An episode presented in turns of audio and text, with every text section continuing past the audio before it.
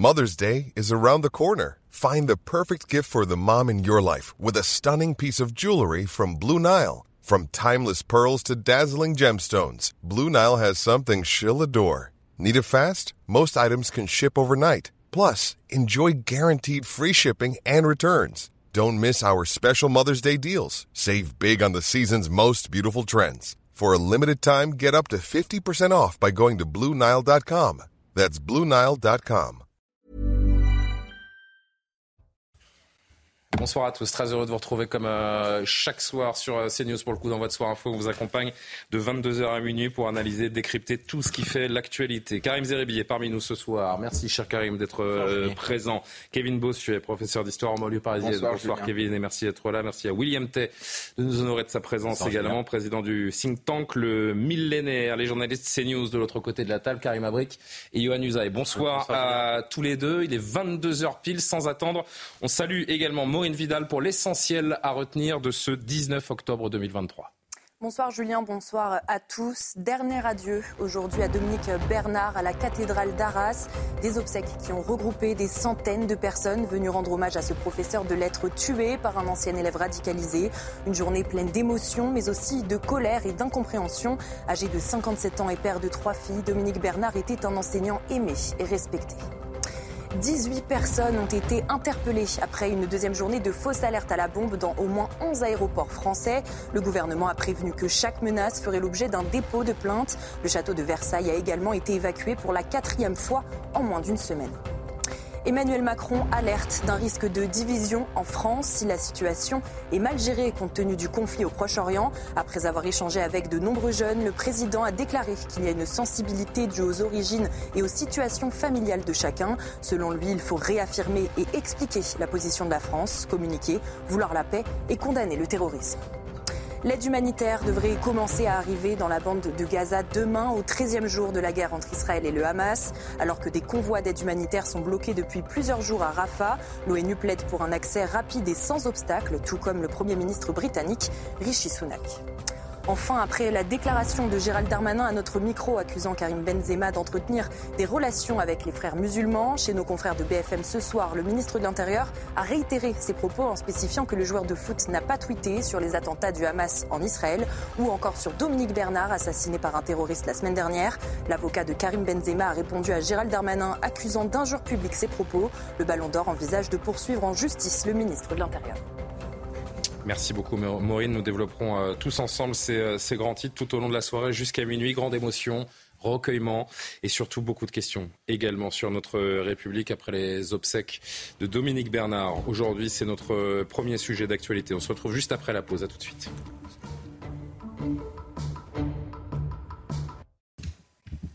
22 heures, passées presque de 9 minutes. Merci à vous si vous nous rejoignez. Karim Abrik, Kevin Bossuet, Karim Zeribi, William Tay, Yohann Usaï sont toujours présents euh, autour de la table. On parle euh, d'abord, bien sûr, des obsèques du professeur assassiné au lycée Gambetta le 13 octobre dernier. Elles ont eu lieu en la cathédrale d'Arras aujourd'hui. Emmanuel Macron et le ministre de l'Éducation nationale étaient sur place. Les proches de l'enseignant lui ont rendu un, un hommage très ému. Retour sur ces obsèques, regardez. C'est sur la Sicilienne de Bach, interprétée par des amis de l'enseignant, que le cercueil de Dominique Bernard est entré dans la cathédrale d'Arras. À ses côtés, sa mère, sa sœur, ses enfants ainsi que son épouse.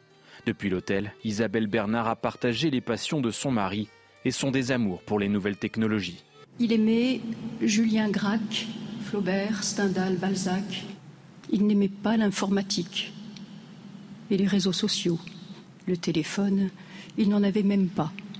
Il aimait profondément ses filles, sa mère et sa sœur. Nous nous aimions.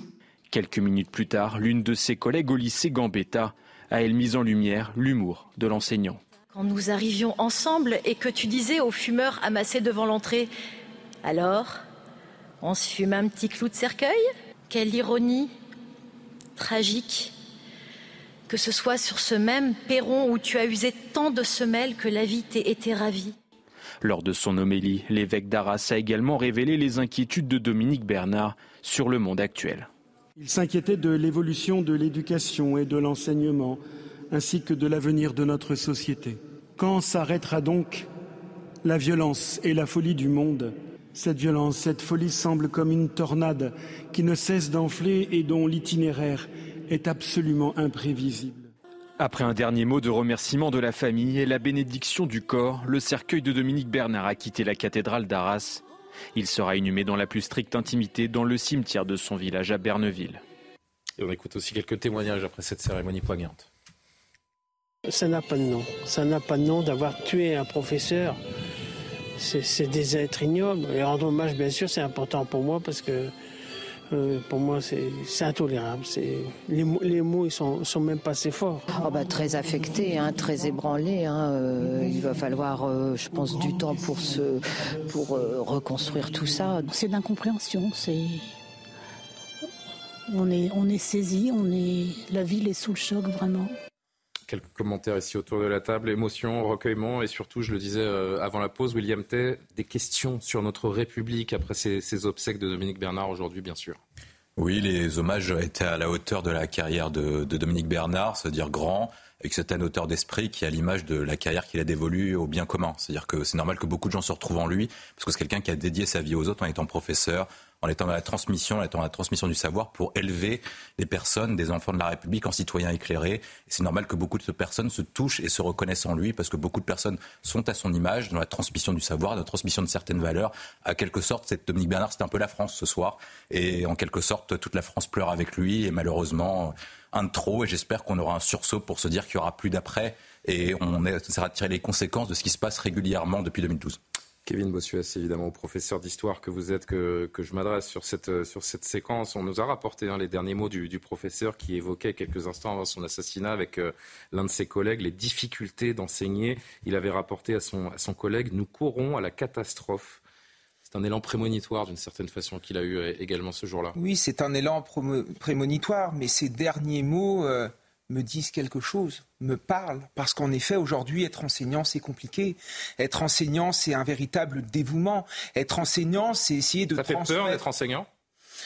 Non, on ne peut pas dire que ça fait peur. Moi, le jour où j'aurais peur euh, avant d'entrer en classe, je changerai de métier. Enfin, à un moment donné, il faut aussi être raisonnable et dire qu'il y a sans doute des collègues qui ont peur, il y a sans doute des collègues qui, qui sont désemparés, mais il y a aussi des collègues motivés qui veulent continuer à transmettre les valeurs républicaines et à transmettre des connaissances et à encadrer euh, ces euh, enfants et ces adolescents. Ils sont pourtant bien nombreux. Et je, je, ne parle pas de vous personnellement, mais ils sont quand même bien nombreux, et on le sait depuis des mois, presque des années, à s'auto-censurer, à éviter des sujets pour ne pas générer d'incidents. C'est en cela que je dis que beaucoup de profs euh, ont peur et on se demande comment nous en sommes arrivés là euh, aujourd'hui, trois ans après la mort de Samuel Paty. cette répétition terrible de l'histoire. Comment nous en sommes arrivés là? C'est le déni. Cela fait des années que certains professeurs alertaient sur la montée de l'islamisme à l'école, que certains professeurs alertaient sur la montée de l'antisémitisme, sur la montée d'une fronde anti-républicaine. Et finalement, on nous a traités de fascistes, d'extrême droite. Mercredi, chez Sonia Mabrouk, qui avait Jean-Pierre Aubin, qui a écrit le fameux rapport, euh, qui, alertait, qui alertait en 2004 sur euh, l'entrisme islamiste euh, à l'école. C'est un homme de gauche et malgré qu'il soit de gauche, on l'a traîné dans la boue. Comme Georges Bensoussan, d'ailleurs, qui avait écrit Les territoires perdus de la République, qui alertait sur la montée de l'islamisme et qu'on a traité, évidemment, de tous les noms. Mais moi, je suis en colère ce soir. En colère parce que euh, on est dans un pays où on tue des professeurs. On est dans un pays où on a tué un prêtre dans une église. On est dans un pays où on a assassiné des gens dans une salle de spectacle. On a assassiné des journalistes dans une rédaction. On a assassiné des gens qui prenait un verre sur des terrasses. Et qu'est-ce qui a été fait depuis? Pas grand-chose. À un moment donné, comment voulez-vous comment voulez que les Français comprennent ça? Donc à chaque fois, c'est Yaka Faucon, Yaka Faucon, Yaka Faucon, mais à chaque fois, c'est la même chose. Quand allons-nous prendre des mesures à la hauteur des enjeux? Moi, j'en ai marre d'entendre des politiques nous dire pas d'amalgame, pas d'amalgame. Il ne s'agit pas de faire d'amalgame, il s'agit de lutter contre un ennemi commun qui sont les islamistes. Et il faut mettre tout sur la table et être ferme, sinon ils vont nous bouffer. Depuis trois jours, le nombre euh, d'incidents incidents recensés euh, lors de l'hommage aux professeurs de français remontent et les chiffres euh, augmentent euh, avec eux. 501 incidents, voilà ce que l'on peut dire aujourd'hui, ont été, recensés. Ça n'étonne plus personne. Karim Zeribi, ça n'étonne personne, puisqu'on a vécu ça il y a trois ans. On savait très bien qu'il y aurait des incidents et qu'ils seraient nombreux. Quelle interprétation vous en faites? Mais c'est navrant si ça n'étonne plus personne, parce qu'un incident, c'est un Ça incident. vous a surpris, vous, qu'il y ait des incidents pour ces minutes de silence? C'est, toujours regrettable. Après, euh, on n'est pas là à être surpris ou pas, à être dans l'attente qu'il y ait un incident ou pas. On considère, en tout cas, moi, je considère qu'un incident, c'est un incident de trop. Euh, Donc, euh, et même si on relativise parce qu'il y a 12 millions d'élèves, 500 incidents, c'est 500 incidents de trop. Donc, et, et qui sont inacceptables et qu'on ne peut pas laisser passer. Et, donc, et la question, c'est que se passe-t-il derrière ces incidents? J'espère qu'il y a une convocation, j'espère qu'il y a quand même euh, euh, une démarche euh, qui consiste à aller chercher le pourquoi du comment de cet incident. Euh, parce que cet incident, il peut provenir d'un adolescent euh, qui considère que c'est pas important, comme euh, il peut être généré euh, par derrière une idéologie. euh, euh, euh, euh, au-delà de cet adolescent, euh, euh, euh, chez ceux qui sont autour de lui et qui peut-être lui mettent dans la tête des valeurs euh, qui sont totalement opposées et contraires aux valeurs républicaines, aux principes de laïcité. Donc, Pardon, Karim, il vous n'avez pas le sentiment, vigilant. vous n'avez Toujours pas le être sentiment vigilant. qu'on est en train, et pardon de le, de le dire de cette façon, mais euh, qu'on est en train de perdre cette guerre contre l'islamisme Tout simplement. Non, je ne crois pas. On est en train de la perdre. Je ne crois pas. Non? Je crois pas. Je crois pas parce que, comme le disait Kevin Bossuet, qui est au cœur de l'action en tant qu'enseignant, des enseignants comme lui, euh, donc, euh, ils sont par centaines et par milliers. Oui, mais vous avez aussi certains profs qui, avec cette anti-laïcité qui émerge aussi de beaucoup de profs, hein, qui entretiennent aussi ce, ce climat. Pardon de vous couper. Mais nul n'est question de nier les phénomènes qui, euh, effectivement, mettent à mal nos valeurs et nos principes. Mais de là à expliquer que la République est en train de perdre, je ne partage pas votre analyse. Je pense que C'est la une question, République- c'est pas une la- analyse. La, la République, Je n'en sais rien, la vérité, La ça. République, la République, euh, pardonnez-moi, mais elle a des hussards euh, de- que- qui sont solides euh, dans nos services publics, mais pas que, dans la société française aussi, euh, et euh, chez les gens de toute origine, de toute confession. Beaucoup euh, euh, considèrent que la République, c'est notre socle commun, ce sont nos valeurs communes, ce sont nos principes communs de vivre ensemble, et, et beaucoup y tiennent. Alors après, effectivement, nous avons des adversaires. Ouais. il faut les identifier et il faut les combattre sur le terrain effectivement des valeurs et, et sur le terrain de la justice lorsque c'est nécessaire. Johan? Je ne sais pas si on est en train de perdre la guerre contre les islamistes, mais manifestement, on n'est quand même pas en train de la gagner. Donc, euh, ça doit quand même nous, nous inquiéter, compte tenu de, de ce qui se passe depuis des mois et des années dans ce pays, parce que je voyais une phrase s'inscrire à l'antenne qui me faisait réagir. Comment mieux sécuriser les écoles? Mais ce ne sont pas les écoles qu'il faut sécuriser, c'est la France qu'il faut sécuriser, parce que la France, quand même, est quelque part dans une sorte de danger. Il y a, il y a du danger qui est en train de prospérer en France, et c'est le fait, effectivement, en Et grande partie des, des- des islamistes. Euh, on parlera tout à l'heure d'Israël et du Hamas, mais ce que fait Israël en ce moment, c'est une guerre contre les islamistes. Et c'est pour ça que nous sommes tous concernés par ce qui se passe là-bas, parce que c'est quelque part... Cette fermeté qui est en train de revenir, notamment à l'éducation nationale, par Gabriel Attal et ce nouveau ministre de l'Éducation, c'est un motif d'espoir? Il faudra plus que ce que fait Gabriel Attal à l'éducation nationale, mais ça commence déjà par cela. En tout cas, au sein de l'éducation nationale, il y a pour la première fois une véritable volonté politique. C'est quelque chose qu'on n'avait pas vu depuis longtemps, qu'on attendait. Cette volonté, elle est là. Il y a déjà eu des actes, ce qui là aussi est rare et on les attendait depuis longtemps. Ces actes, on verra bien comment est-ce que ça se poursuit. Mais il faudra plus que cela pour effectivement lutter contre un phénomène qui est devenu, hélas, global dans notre pays. Il y a une question terrible hein, qui est en train de, de revenir, c'est est-ce qu'on peut tous vivre ensemble? Une question qui ne se posait pas il y a euh, 5, 10, 15, 20 ans et qui est en train de revenir. Et, et je, vous, je, vois, je vous vois faire une petite moue, Karim, mais je la comprends aisément. Mais même les plus grands hommes de gauche, les plus grands hommes, les plus grands hommes ou les plus grandes femmes de gauche, aujourd'hui Ouais. commencent à faire émerger cette question. Karima, vous voulez réagir Karim, je vous entendrai juste ensuite. C'est une question qui est très forte, mais c'est parce qu'il y a des individus qui ne veulent pas qu'on puisse vivre ensemble. C'est ça aussi. Je pense que collectivement, on a cette aspiration. Oui, on se dit en France, on veut vivre ensemble, mais je pense que certains individus radicalisés, malheureusement, il y en a plus euh, qu'on qu'on le souhaite, ils font un travail de fond pour saper justement ces efforts de vivre ensemble, pour gruger la, République. Je trouve que le, le pays, la France, c'est un pays magnifique, des valeurs. On veut euh, aller vers l'égalité, l'égalité homme-femme, l'émancipation, la liberté, la connaissance. Et au sein même du pays, je dirais même euh, certaines personnes qui veulent gruger les fondations même de ce qui rend possible euh, cette liberté, cette fraternité. Donc non, je pense que la trame de fond en ce moment en France, malheureusement, il y a une petite trame de fond qui est tragique, qui est dramatique. Je pense que le travail doit se faire sur plusieurs fronts. L'éducation nationale, c'est un travail de longue haleine sur Le une ministre, qui- je me génération. permets de vous couper couper parce qu'il y a une Mhm. dépêche qui sort là à 22h12 précisément. Le ministre de l'Éducation nationale qui annonce euh, travailler à des mesures qui permettent de sortir les élèves radicalisés des établissements scolaires avec ses collègues de la justice et de l'intérieur. Il dit Je vais travailler avec mon collègue de l'intérieur, mon collègue de justice à des mesures qui nous permettent de les sortir de nos établissements euh, scolaires quand les euh, personnels de l'éducation signalent des élèves qui constituent, qui constituent potentiellement une menace. On parlait de ce- cette fermeté affichée par le ministre de, de l'Éducation nationale et de façon euh, euh, avec d'autres ministres. On en voit euh, par cette dépêche et ces annonces ce soir encore une illustration. Mm. Pardon, vous vouliez conclure? Non, mais c'est ça. Donc, euh, il faut travailler sur plusieurs fronts. L'éducation nationale, moi, je pense que c'est un chantier sur une génération. Mais oui, après, c'est sur différents plans. On l'a vu, hein, que ce soit avec la loi immigration, que ce soit sur la transmission même de, de l'amour de la France, de la connaissance de la France. Et oui, une certaine résistance, parce qu'il y a manifestement quand même une peur quand on voit qu'on ne peut pas encore aujourd'hui nommer, par exemple, un collège Samuel Paty. Quand on se disait, après l'assassinat sauvage de Samuel Paty, que ça allait être la dernière fois, plus Ça- jamais. Ça fait trois voit- ans que tout le monde dit que tous les, les- normalement, Ouais. notamment les, les- les- les gens qui sont dans l'éducation nationale disent il y aura un autre Samuel Paty. Malheureusement, c'est Mhm. arrivé Et il y aura la un autre semaine Dominique dernière. Ber- Bernard. Et il y aura peut-être en effet un, un autre Dominique Bernard, même si chacun d'entre nous, évidemment, espère euh, tout à fait le, le contraire. Sur cette question du vivre ensemble, Karim, j'aimerais bien vous entendre.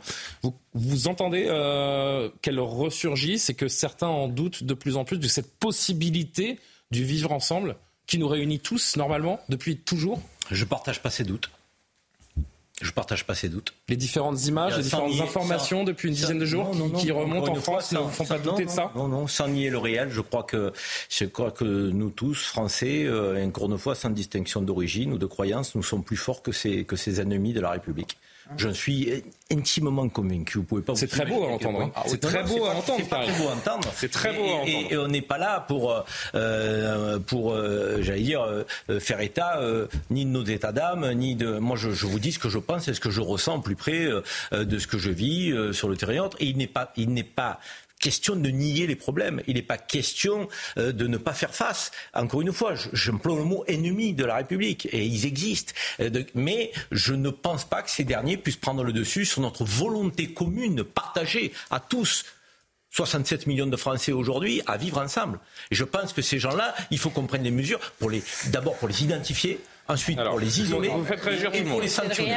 Alors William et, euh, là, Kevin. défi. et Johan aussi. Alors on, on va, on va faire le tour. dresser un portrait catastrophiste. Des, des- des interventions un peu concises, s'il vous plaît, chers amis, parce Oui. qu'on a, on a beaucoup de Non, choses à discuter. L'objectif, c'est pas de faire un constat catastrophique. L'objectif, c'est de décrire le réel pour pouvoir y répondre avec Ah des oui, solutions qui sont concrètes.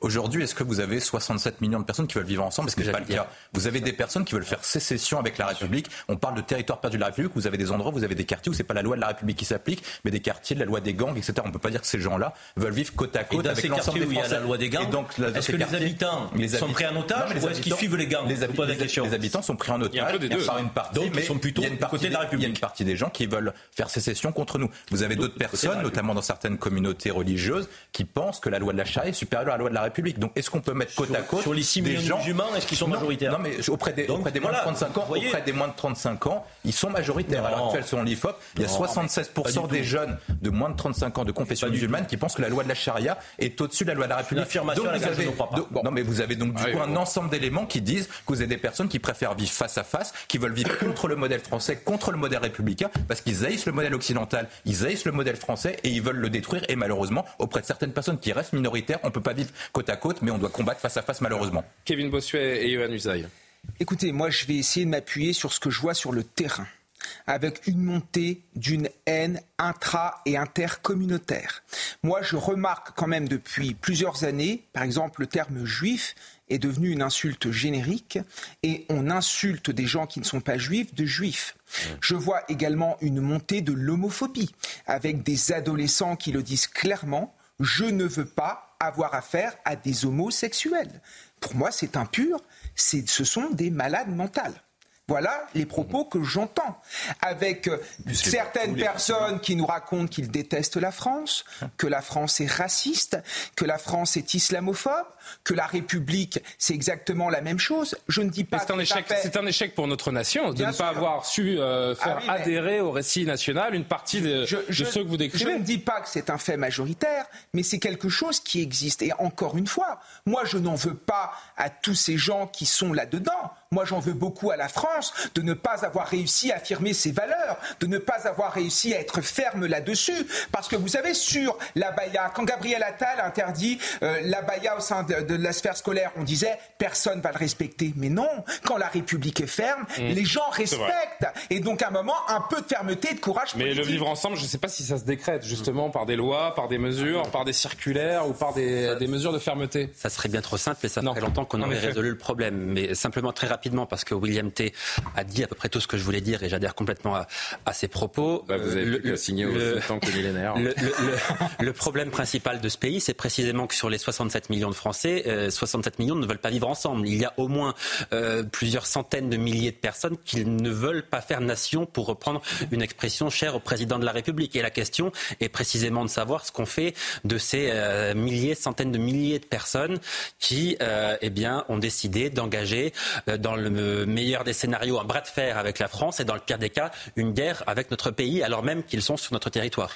On va avancer un, petit peu dans cette émission ce, soir info. Il y a un grand sentiment d'inquiétude qui gagne ici euh, en France autour de la menace terroriste, de euh, ces euh, confrontations entre ceux qui ont choisi leur camp. D'un côté, la cause palestinienne est sous-jacente évidemment cette attaque du, Hamas, de l'autre, un soutien indéfectible à, à, Israël. Et dans ce contexte particulièrement angoissant et anxiogène, cette enquête RTL que je voulais vous relater, une grande part de la population serait inquiète des répercussions du conflit en France et notamment de la résurgence d'attentats islamistes sur le territoire. 80% des Français sondés pensent que des répercussions importantes vont toucher le pays. C'est 8 Français sur 10 et pour 22% d'entre eux, les conséquences seront très importantes. Il y a une grande inquiétude, je ne sais pas si quelqu'un veut apporter un commentaire, William, une grande inquiétude qui s'est installée dans le pays. Les sondages le, montrent, hein, ça touche, il y en a eu d'autres ces derniers jours, ça touche toutes les catégories de la population, toutes les zones géographiques. Je termine avec un dernier chiffre, 61% des parents d'élèves craignent que leur établissement soit la cible d'une attaque terroriste.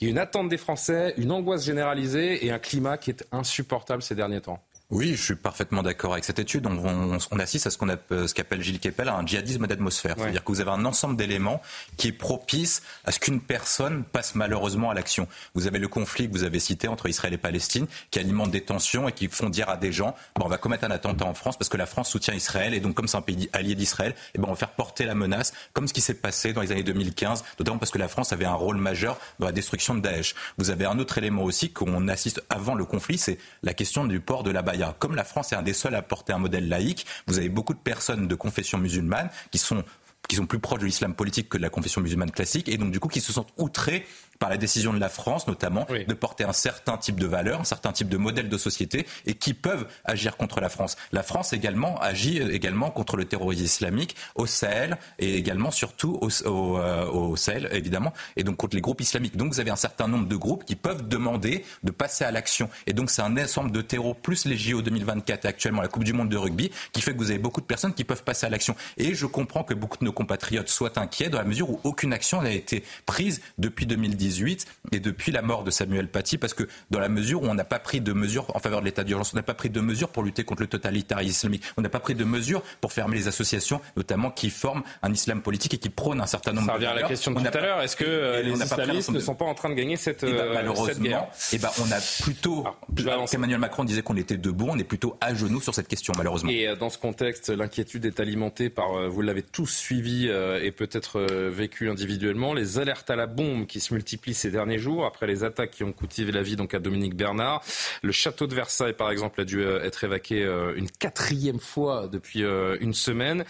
Aujourd'hui, le célèbre monument français donc a de nouveau été, été évacué. Et puis on a 11 aéroports, enfin 16 aéroports qui ont reçu de nouvelles menaces et à minima 11 d'entre eux qui ont procédé à des évacuations. Le ministre Darmanin qui a, qui a commenté cette actualité alors qu'on voit les différentes zones où les aéroports ont été évacués aujourd'hui. C'est vraiment partout en France. Écoutez Gérald Darmanin tout à l'heure. Alors il y a eu 18 interpellations par les services de police depuis les 48 dernières heures, mhm. essentiellement des mineurs. Le dysfonctionnement général euh, que font naître ces faux appels euh, à la bombe, euh, d'alerte à la bombe, pardon, dans les écoles, dans les aéroports, dans les musées, désorganisent nos services de sécurité, bien évidemment, et empêchent la société de fonctionner 18 interpellations lors des 48 euh, dernières heures, essentiellement des mineurs, dit ce soir donc le, ministre. Alors pour l'instant, Karim, c'est vrai qu'on n'a aucun exemple de, euh, euh, de sanctions qui nous permettrait de, dire oui, ça peut coûter cher et regardez, c'est un avertissement. On verra si la plus grande sévérité est, appliquée autour notamment de ces 18 interpellations, mais pour l'instant, il y a surtout une grande impunité et des, des idiots, je ne sais pas comment on peut les, les, appeler, qui sèment la terreur un petit peu partout en France. Jusqu'au jour où ce sera vrai. C'est ça qui est terrible. Ben, il est là le problème. Bien sûr. C'est qu'on ne peut pas considérer aujourd'hui que ce sont euh, tous des appels euh, émanant d'idiots. Et euh, donc, pour s'en assurer, on est obligé de déployer des moyens avec nos services que l'on occupe du coup sur ce front-là et euh, que l'on euh, n'empêche de pouvoir travailler sur d'autres sujets euh, liés à l'insécurité dans le pays. Donc c'est gravissime ces alertes à la bombe parce qu'ils créent une forme de psychose aussi. Quand vous êtes dans une gare ou un aéroport et que vous voyez qu'il y a un cordon de sécurité, qu'on vous dit il faut quitter l'aéroport ou la gare, je ne sais pas si on se rend compte quand même de ce que ça crée comme émotion chez des Français qui, qui sont déjà, je dirais, fragilisés sur le plan émotionnel. Dans un monument comme ça, vous avez des familles avec des enfants. C'est pour ça que quand on met la main sur ce genre d'individus, euh, qu'il y ait une organisation potentielle derrière ou pas, il faut dire quand même que nos services font un travail exceptionnel. Hein, déjouer des attentats en permanence. Je veux dire qu'il faut un travail dans l'ombre. On n'en parle pas beaucoup de ces femmes et ces hommes euh, que défendant notre, notre sûreté nationale. Mais la réalité, c'est que même si c'est un appel qui n'est pas euh, corrélé d'une organisation ou d'une d'une action euh, potentielle, il faut qu'il y ait une sanction ferme et forte qui tombe. Il faut qu'on le fasse savoir. Il ne faut pas qu'on laisse ces gens s'amuser à nous terroriser, ne serait-ce que psychologiquement. Par Ils nous font courir un risque et pour l'instant, on attend de voir les, les sanctions. En effet, il faudra être très attentif. Alors. Il y a beaucoup de mineurs, dit le, ministre de l'Intérieur, donc je ne sais pas à quel point on peut euh, faire un, exemple avec des, des personnes mineures, mais c'est vrai que si on condamnait, ça dissuaderait. Et en même temps, ce que l'on voit, euh, c'est que la peur du gendarme, euh, la peur de la peine, ne fait plus du tout l'effet qu'elle pouvait faire auparavant. Sinon, euh, il n'y aurait pas cette multiplication d'actes. Non, mais sincèrement, si on tape fort, je pense que ça dissuadera n'importe qui ah de faire ce genre de choses. Parce que ceux qui font ça, sont finalement les alliés des terroristes, parce qu'ils contribuent à terroriser la population. Moi, à chaque fois, par exemple, le château de Versailles qui euh, a été évacué, je reçois plein de messages de mes amis qui me disent Regarde, il y a un attentat à Versailles, regarde, il y a un attentat au musée du Louvre, regarde, il y a un attentat dans une gare, et forcément, ça crée une forme de psychose. J'ai encore pris le métro pour venir et je vois que les gens ne sont pas normaux. Ils regardent derrière eux, ils font attention à qui rentre, on sent qu'ils ne sont pas sereins. Et ça, c'est le, but des terroristes, qu'on ne vive pas comme si on était en paix, qu'on a peur, qu'on regarde l'autre avec un, peu en chien de faïence en disant il peut potentiellement sortir un couteau et nous atteindre. Et on arrive dans une société de l'un contre l'autre, de la division. Et c'est le but en effet euh, des terroristes. Et c'est ce qu'essaye de faire d'ailleurs au Proche-Orient le Hamas. Euh, il y a encore des, hum, quelques commentaires de, de, Gabriel Attal qui s'expriment ce soir, qui, qui, nous reviennent. Et justement, concernant ces alertes à la bombe, celles qui sont signalées dans les établissements, il dit on a déjà interpellé des élèves de 11, 12, 13, 14 ou 15 ans et quelques majeurs. Euh, Rendez-vous compte, c'est tellement simple de déclencher une alerte à la bombe. Vous allez sur euh, Internet, sur le chat de euh, la gendarmerie ou de la police nationale, et vous dites j'ai déposé une bombe. Non, mais de le faire facilement, c'est une chose, Johan, mais de, ne pas avoir peur de le faire en toute impunité, oui, parce que, Parce que je ne sais pas si à 11-12 ans j'aurais osé faire un truc comme ça en me disant la police, mes parents, qu'est-ce qui va m'arriver? Ces gamins, effectivement, ne, ne, ne, se rendent pas compte des conséquences que ça peut avoir. Ils imaginent sans doute que ça va leur permettre de, de manquer une demi-journée d'école ou que ça va les faire rire avec leurs camarades. Je n'en sais rien. Alors, mais je, ne suis pas certain que tous, en tout cas, il y a une partie de, petits plaisantins qui ne se rendent pas compte des conséquences que ça génère. Une autre partie, effectivement, le font dans un but complètement euh, différent. Mais néanmoins, quand on est mineur, quand on a 11 ans, quelle que soit son intention, même si on a pleinement conscience de ce qu'on fait, on ne peut pas être condamné. C'est impossible. Et la puissance de l'État ne fait plus. La puissance publique, j'ai envie de dire, a perdu le respect d'une euh, manière un peu plus globale, le respect qui devrait s'imposer et qui de plus en plus. Euh, bah, finalement, il y a des gens qui s'amusent de plus en plus à dépasser les bornes parce qu'il n'y a plus ce, respect des institutions, de, de, la puissance publique, comme je disais il y, a, il y, a, un instant. Il faut un retour de la peur, pour euh, la peur de commettre le pire, parce qu'on sait qu'on va être attrapé et qu'on risque... Il y, a, il y, a, deux questions que vous posez. La première, mm. c'est que des personnes agissent euh, sans avoir peur des conséquences. C'est ce qu'on appelle la culture d'irresponsabilité. C'est-à-dire que vous faites un acte et vous dites c'est pas grave, je peux faire ce que je veux, je réagis par émotion. De toute façon, il n'y aura pas de conséquences à ce que je fais. Donc ce qui compte, c'est ce que je pense sur le moment, mon émotion personnelle. Et qu'importe les actes, qu'importe les violences, qu'importe les dégâts que je causerai, qu'importe les peurs que je causerai, c'est pas grave. Ce qui compte, c'est mon intention personnelle à moi et ma volonté de me faire plaisir. Et ça, je pense qu'il faut y répondre très clairement. C'est-à-dire que les personnes qui sont mineures et qui ont causé des alertes à la bombe de manière frauduleuse et de manière mal intentionnée, eh ben, c'est très simple. On fout des contraventions. Et si par cas peuvent pas payer, évidemment, ce seront les parents qui vont payer. Bah, et on saisit. un gamin de 11 ans qui va payer une. Et on saisit, et on saisit, et on saisit les aides sociales en cas Parce que les peines, c'est des dizaines de milliers d'euros d'amende. Eh ben, il faut le hein, faire. clairement, il faut le faire. Et comme ça, je pense que vous verrez, vous allez voir beaucoup de moins d'enfants qui voudront, qui seront tentés. Moi, je trouve qu'il y a un élément qui est beaucoup plus grave. Par contre, c'est ce que dit Kevin. Moi, je partage son avis. C'est que vous avez beaucoup de jeunes, je pense, qui, de manière implicite, participe de manière complice au terrorisme pour vouloir instaurer une terreur en France et pour vouloir instaurer une psychose. Je pense que ça fait plaisir à des certains ennemis de l'intérieur. Des ennemis de l'intérieur qui se disent bah, c'est bien que certains, euh, entre guillemets, tout flip à l'idée d'avoir d'aller au château de Versailles. C'est bien. C'est les blancs pour Exactement. Pour D'ailleurs, regardez, Julien, c'est le château de Versailles qui est visé. C'est le Louvre. Des symboles importants de notre histoire. Ce sont les aéroports le terroriste d'Arras visait un professeur d'histoire. Donc il y a un reniement véritablement de notre histoire, notre culture, de notre civilisation derrière ça. Et il faut se rendre compte, hein, par exemple, j'ai noté qu'hier, le commissariat du 20e arrondissement de Paris a reçu un appel pour une attaque à la machette. Vous oh, et qui était euh, totalement fausse. Hein, euh, donc vous imaginez la panique. On appelle le commissariat en disant il y a quelqu'un qui, est qui, est rentré dans un établissement avec une machette qui veut détruire tout ce qu'il y a sur son passage. Vous imaginez la panique dans le commissariat, les effectifs de police, le branle-bas de combat.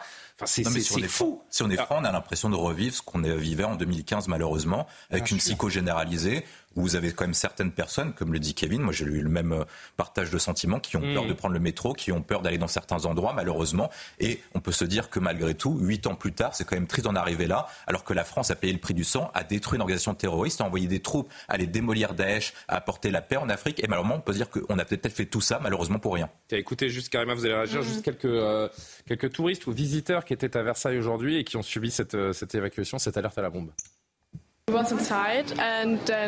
Nous étions à l'intérieur quand l'alarme s'est déclenchée et le personnel de sécurité est arrivé pour nous demander d'évacuer. J'ai trouvé que le personnel était très calme. Euh, nous avons sorti tranquillement et tous les gens ont fait pareil. Euh, ils ont sorti euh, lentement et on a donné des directions simples pour pour sortir et euh, ça s'est fait dans le calme. Un homme est arrivé, nous a demandé d'évacuer. Il parlait français, donc nous n'avons pas compris tout de suite, mais en voyant les autres visiteurs sortir, on a suivi et tout le monde est sorti très calmement. On a vraiment l'impression, et on dira un dernier mot avec vous, Karima, que la mesure de ce qui est en train de nous arriver n'a jamais vraiment été prise, en fait. Je sais pas, mais moi, quand je regarde euh, ces images, je me dis, c'est vraiment la société dans laquelle on a envie de vivre, cette société de terreur, cette société de peur. Je trouve, j'ai vraiment une profonde tristesse, en fait, quand je vois ça, et même euh, de, la colère, parce que oui, euh, il y a une partie, effectivement, comme on disait, des petits plaisantins, des jeunes. Je pense qu'il faut quand même envoyer le signal qu'il y a des conséquences à ça. J'espère, comme on le disait tout à l'heure, que on, va pouvoir savoir exactement qui se trouve derrière ces appels ou ces messages anonymes.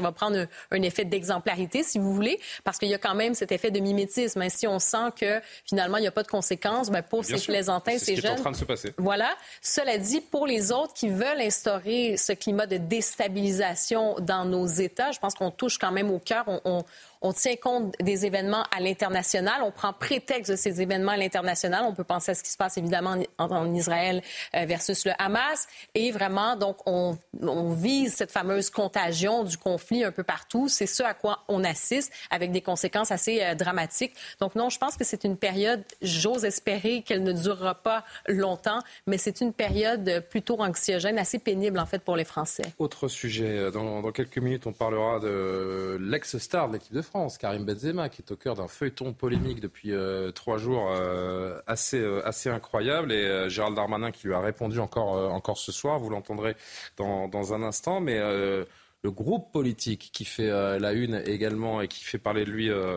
de manière plutôt négative ces, derniers temps et surtout depuis cette, euh, offensive terroriste menée par le, Hamas le 7 octobre dernier, c'est LFI. Vous vouliez encore une fois revenir sur LFI avec nous, Ivan Usaï, ce soir, parce que Jean-Luc Mélenchon, c'est vrai, accumule les déclarations assez scandaleuses depuis les attaques du, du, Hamas et malgré les condamnations unanimes de la classe politique, il ne change pas de ligne d'un iota, au point qu'une question se pose désormais. Jean-Luc Mélenchon est-il toujours fréquentable? Oui, Jean-Luc Mélenchon est l'allié objectif de l'islamisme, selon Laurent Vauquier. Il s'est exclu du champ républicain, selon Elisabeth Borne. Jean-Luc Mélenchon et les Insoumis sont les alliés du Hamas, affirme même Marine Le Pen. Alors c'est vrai que les prises de position du, leader de l'extrême gauche ont, ont, même indigné ses alliés verts, communistes, socialistes, à quel point que la NUPES n'a plus d'avenir si Jean-Luc Mélenchon ne se met pas en retrait. Alors pour répondre à votre question, Julien, eh bien non, Jean-Luc Mélenchon n'est plus fréquentable. Il était temps, grand temps que la gauche s'en rende compte. Olivier Faure, le numéro un du PS, est désormais catégorique. Jean-Luc Mélenchon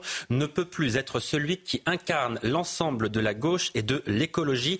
Pour le dire de manière un peu moins diplomatique, il est temps que Jean-Luc Mélenchon prenne sa retraite.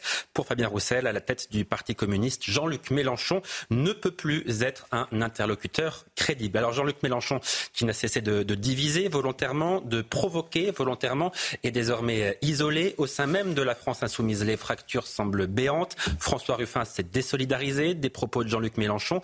Et aujourd'hui, Clémentine Autain, pourtant députée euh, LFI, dit avoir honte de la France insoumise. Écoutez, pour l'instant, je constate qu'il y a un problème global dans la NUPES, euh, qu'elle est en, en voie d'implosion. De, et je pense que ce spectacle que nous donnons à voir est, est pathétique et, et, absolument pas à la hauteur de nos responsabilités. Donc moi, j'ai d'abord mal à ma gauche, je vous le dis franchement. Et notre responsabilité, c'est d'être à la hauteur. Vous voyez ce que je veux dire? On est dans un moment où la bascule peut être terriblement dangereuse pour nos concitoyens. Et nous, eh bien, je vous le dis franchement, nous ne sommes pas à la hauteur. Alors certes, Clémentine Autain, tout comme François Ruffin d'ailleurs, étaient déjà considérés comme des frondeurs au sein de la, France insoumise, mais cette fois, un cap a été franchi. Clémentine Autain le reconnaît, elle l'écrit d'ailleurs aujourd'hui sur son blog. La France insoumise est en train de devenir infréquentable, car oui, un cordon sanitaire est en train de se mettre en place autour de cette extrême gauche qui n'est plus républicaine depuis longtemps, mais qui est même devenue aujourd'hui un danger pour notre pays. J'ai honte de nous, la France insoumise est en train de devenir infréquentable. Karim Zeribi, mieux vaut tard que jamais pour Clémentine Autain? Ben, euh, Jean-Luc Mélenchon ne faisait déjà pas l'unanimité au sein de la NUPES ces dernières semaines et voire et là, ces derniers mois. Hein. Et là, c'est au sein de la France insoumise carrément que la crise explose, avec euh, donc des voix qui s'élèvent euh, contre, j'avais de dire, à la fois ce, le contenu de ce qu'il peut exprimer, mais aussi donc, la manière dont il le fait.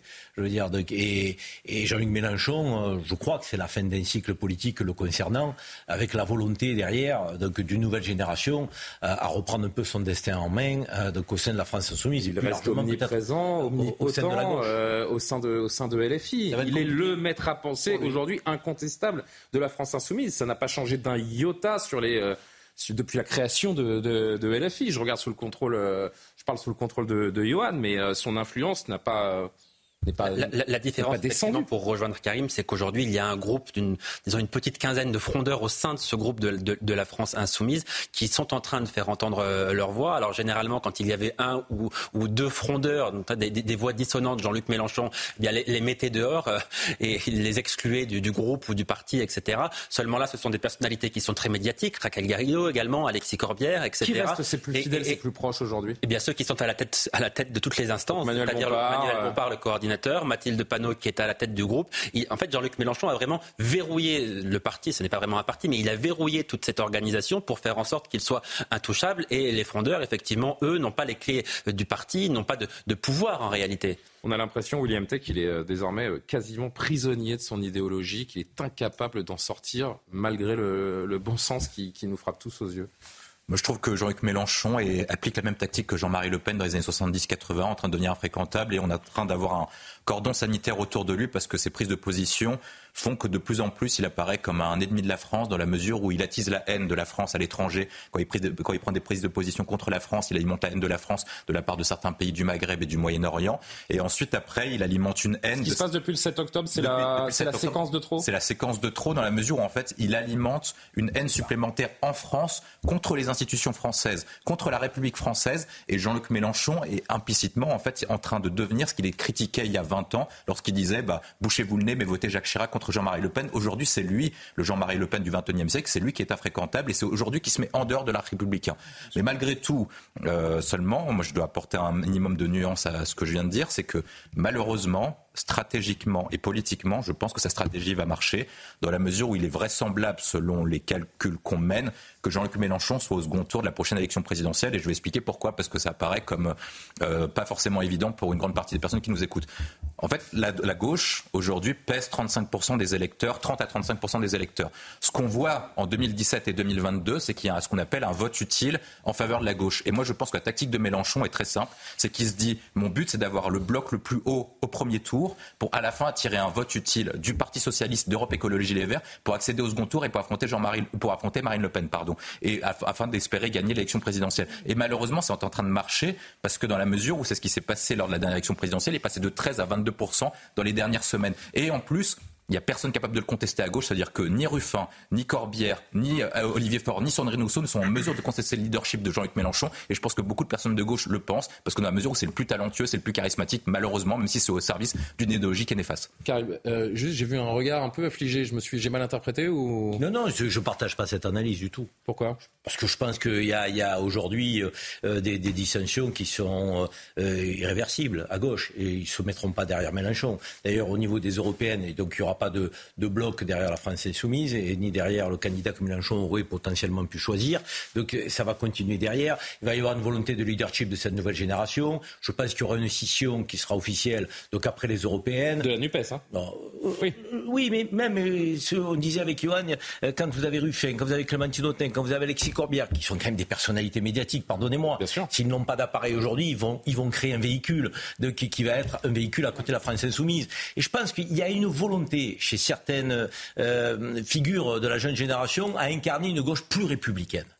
Hmm. Il y a cette volonté. Parce qu'ils sentent bien, ils perçoivent bien que dans l'opinion française, les gens de gauche aujourd'hui. Les mots de Clémentine aujourd'hui, sont extrêmement forts. Hein. Les gens de gauche aujourd'hui, mmh. qui une sensibilité républicaine, sont orphelins. et là, il y a un espace à occuper. On va en parler après, euh, après la pause très longuement. On entendra, je vous le disais, euh, Gérald Darmanin, on entendra l'avocate Karim Benzema autour de cette énorme polémique lancée lundi sur le plateau de, de Pascal Pro autour des prétendus liens notoires entre Karim Benzema et les frères musulmans. Qui est volé, a volé au secours de Karim Benzema euh, aujourd'hui, c'est Jean-Luc Mélenchon, bien sûr, qui euh, tweet Bonjour Monsieur Benzema, je ne vous connais pas et je ne sais rien du foot, mais le gouvernement et ses amis ont choisi de vous diaboliser. Ils vous traitent de Français de papier, avec de tels ennemis qui parlent avec de tels mots. Vous devez être une personne remarquable, sans haine ethnique ou religieuse, petit-fils de gens traités eux aussi de Français de papier par les pétainistes qui retiraient leur papier à ceux qui étaient Français depuis moins de dix ans. Je sais que la France appartient à tous ceux qui la choisissent, ceux qui nous insultes ne la méritent pas. C'est toujours le même mécanisme à LFI et pour Jean-Luc Mélenchon. Oui, bah c'est du populisme bas de gamme, c'est du populisme putride, c'est du populisme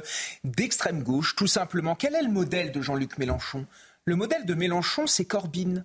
Vous savez, c'est ce socialiste anglais qui était très proche du Hamas, mmh. qui euh, qui a fait, qui a diffusé dans la société anglaise de l'antisémitisme en se couvrant derrière l'antisionisme. En tout cas, il a été reçu euh, avec un tapis rouge par euh, des leaders de la France euh, insoumise.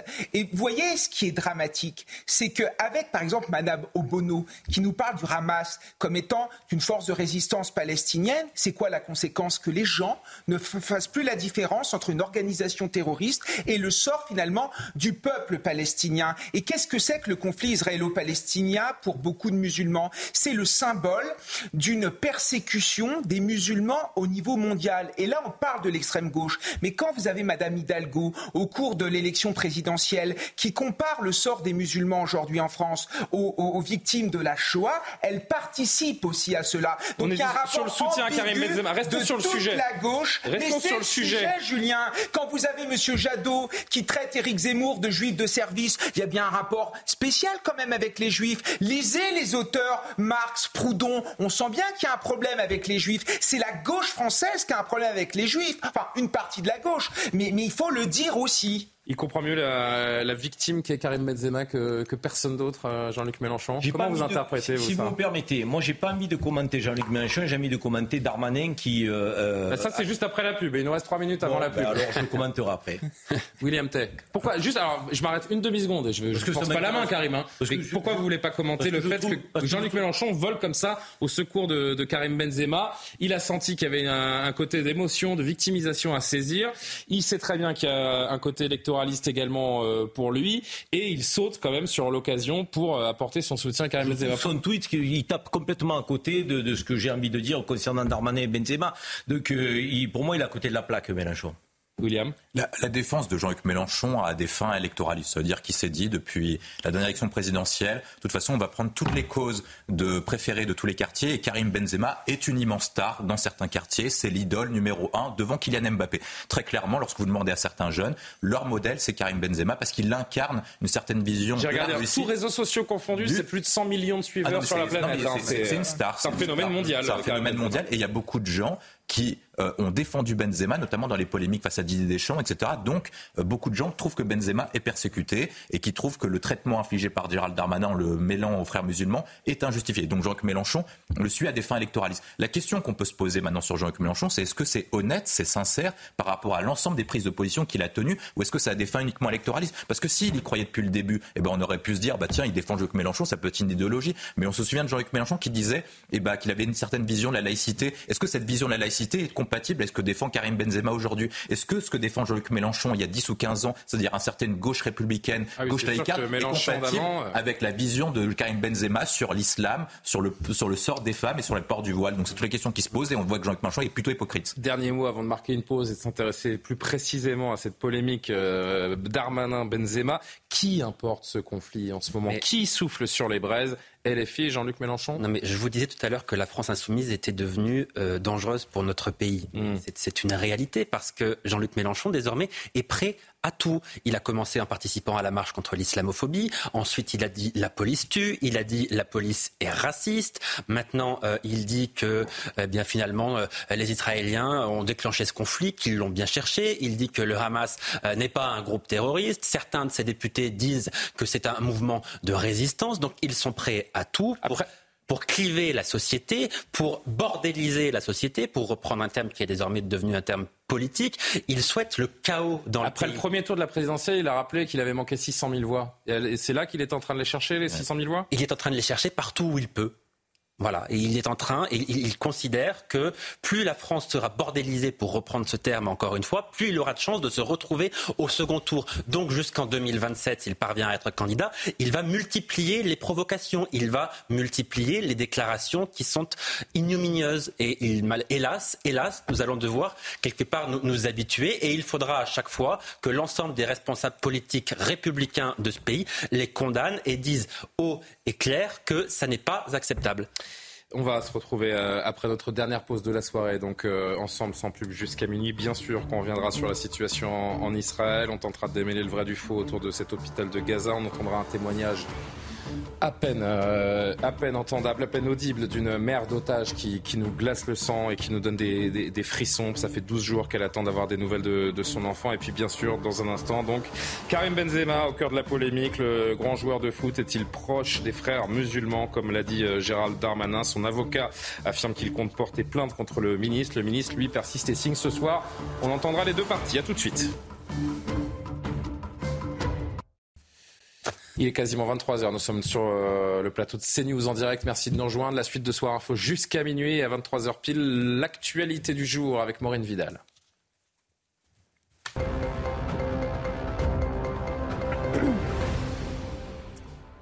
Une journée sous le signe de l'émotion et de la colère. Les obsèques de Dominique Bernard se sont déroulées aujourd'hui à la cathédrale d'Arras. Des centaines de personnes sont venues rendre un dernier hommage au professeur de français poignardé à mort devant son collège-lycée par un ancien élève radicalisé. Les habitants étaient très émus. Écoutez. Je suis très émue, ça m'a énormément affectée. Euh, de me dire qu'on peut perdre la vie en allant à l'école et puis euh, que ça touche une ville comme Arras, qui est ma ville. Euh, je suis en colère de me dire qu'aujourd'hui, dans un pays comme le nôtre, euh, bah, on en arrive à de telles situations. Et puis bah, j'ai peur pour l'avenir, l'avenir de nos enfants. On touche à l'éducation, on, me touche moi aussi forcément en fait. Ça me révolte, c'est un sujet qui, qui me fout la boule au ventre et qui m'énerve à un point. Euh. J'habite à quelques centaines de mètres du, lycée. Euh, mes enfants ont été eux-mêmes euh, au lycée. Je ne connaissais pas directement ce professeur, mais c'est un professeur de l'éducation nationale et je pense qu'il fallait être là aujourd'hui. Des tags antisémites et des menaces proférées à l'égard du corps enseignant ont été découverts dans un lycée à Cannes. Sous le choc et après l'assassinat de Dominique Bernard, professeur, professeur dans un lycée d'Arras, les enseignants du lycée Bristol se sont entretenus ce matin avec le proviseur. Le rectorat a pris la décision de maintenir l'établissement ouvert. Une enquête est en cours pour identifier le ou les auteurs. Écoutez les élèves. On n'était pas sûr euh, s'il y avait, quelqu'un à l'intérieur parce que les toilettes ont été, ont été vandalisées, il y avait des croix gammées, etc. Et voilà, on nous a interdit de rentrer euh, pendant la première heure afin de sécuriser euh, un peu l'établissement. Et puis le principal a fait un discours où, il disait qu'il fallait qu'on soit tous soudés, que les conneries du lycée, il faudrait arrêter. Les, professeurs, ils étaient un peu, un peu stressés, un peu. L'ambiance était bizarre ce matin. Alors que les obsèques de Dominique Bernard se tenaient euh, ce matin à Arras, Gabriel Attal a réaffirmé le règne de la République et de la laïcité appliquée à l'école. Interrogé chez nos confrères de France 2, le ministre de l'Éducation nationale assure la priorité du gouvernement, la sécurité dans les établissements scolaires. Écoutez. Nous mettons tout en œuvre pour protéger notre école, pour que leurs enfants puissent aller à l'école en sécurité, pour que les enseignants puissent travailler en sérénité et surtout qu'on continue à défendre notre école à la française. Parce que c'est important de le dire, Caroline Roux. Pourquoi le terrorisme islamiste s'en est pris à notre école? Parce que les terroristes islamistes, veulent tenir le plus grand nombre éloigné du savoir pour imposer leur obscurantisme. L'école, elle accueille tout le monde. Parce qu'ils veulent soumettre les femmes et qu'en France, nous accueillons les petites filles comme les petits garçons à l'école. Et parce qu'ils veulent imposer à l'école le règne de la religion et que dans notre école, c'est le règne de la République et de la laïcité qui continuera à s'appliquer. Un homme a été interpellé dans le cadre d'une enquête pour viol et meurtre sur une fillette de 10 ans retrouvée dans une cave d'immeuble à Sedan. L'homme réside dans un appartement du bâtiment. Le corps de la petite Loana a été retrouvé enveloppé dans un drap. Le procureur de la République de Reims donnera une conférence de presse demain après-midi. Les habitants choqués et émus sont venus rendre hommage à Loana en déposant des fleurs et des peluches à proximité de l'immeuble.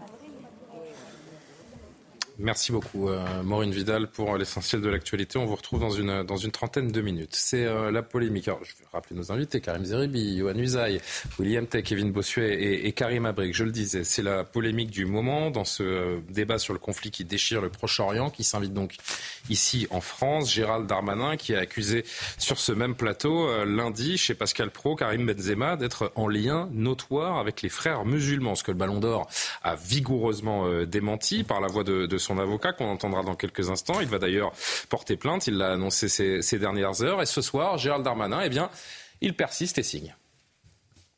mais je vais vous dire quelque chose. Si M. Benzema veut montrer sa bonne foi, et qu'il est capable de, dans quelques instants de tweeter euh, pour la mort de ce professeur, par exemple, pour dire que évidemment c'est une victime de parce qu'en islam, je sais qu'en islam on respecte toute vie. Les vrais musulmans respectent toute vie. Ils font attention à toute vie. Et c'est une prescription de l'islam. Donc euh, si M. Benzema est capable de montrer qu'en effet, devant 20 millions de gens qui le suivent, y compris s'il habite en Arabie Saoudite désormais, et parce qu'il est éminemment français, eh ben, il pleure également la mort de ce professeur, mais je retirerai mes propos. Mais je constate que pour l'instant, jusqu'à preuve du contraire, il a fait le choix extrêmement sélectif de porter le même discours que les frères musulmans. Donc vous... Que répond Karim Benzema à ces accusations? Écoutez le commentaire de son conseil interrogé par Corentin Brio aujourd'hui.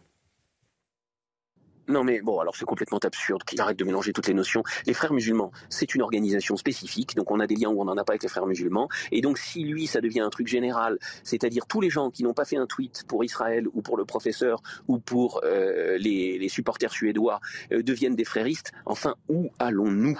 Donc il faut redonner aux mots leur sens. Bien sûr qu'il a dit quelque chose de faux, et puis après, il essaie de s'en défendre en, continuant de, présenter une coloration défavorable de Karim Benzema. Bon, moi, je veux de la rigueur, quoi. Euh, dites-nous ce que vous avez comme élément qui permet de dire qu'il a des liens avec les frères musulmans. Vous n'en avez aucun et vous nous faites une espèce de soupe ensuite. Bah, écoutez, vous en expliquerez devant un tribunal. Donc il a très mal réagi. Et donc j'en parle avec lui et je lui dis mais enfin c'est terrible parce qu'il a vu les, propos disant euh, la France rejette Karim Benzema ou je sais pas. Et il me dit mais moi moi moi la France je l'aime. Ce sont ces gens-là que je ne supporte plus. Pas la France. Bon ben voilà, je, crois que c'est sa façon de, voir les choses et je le comprends.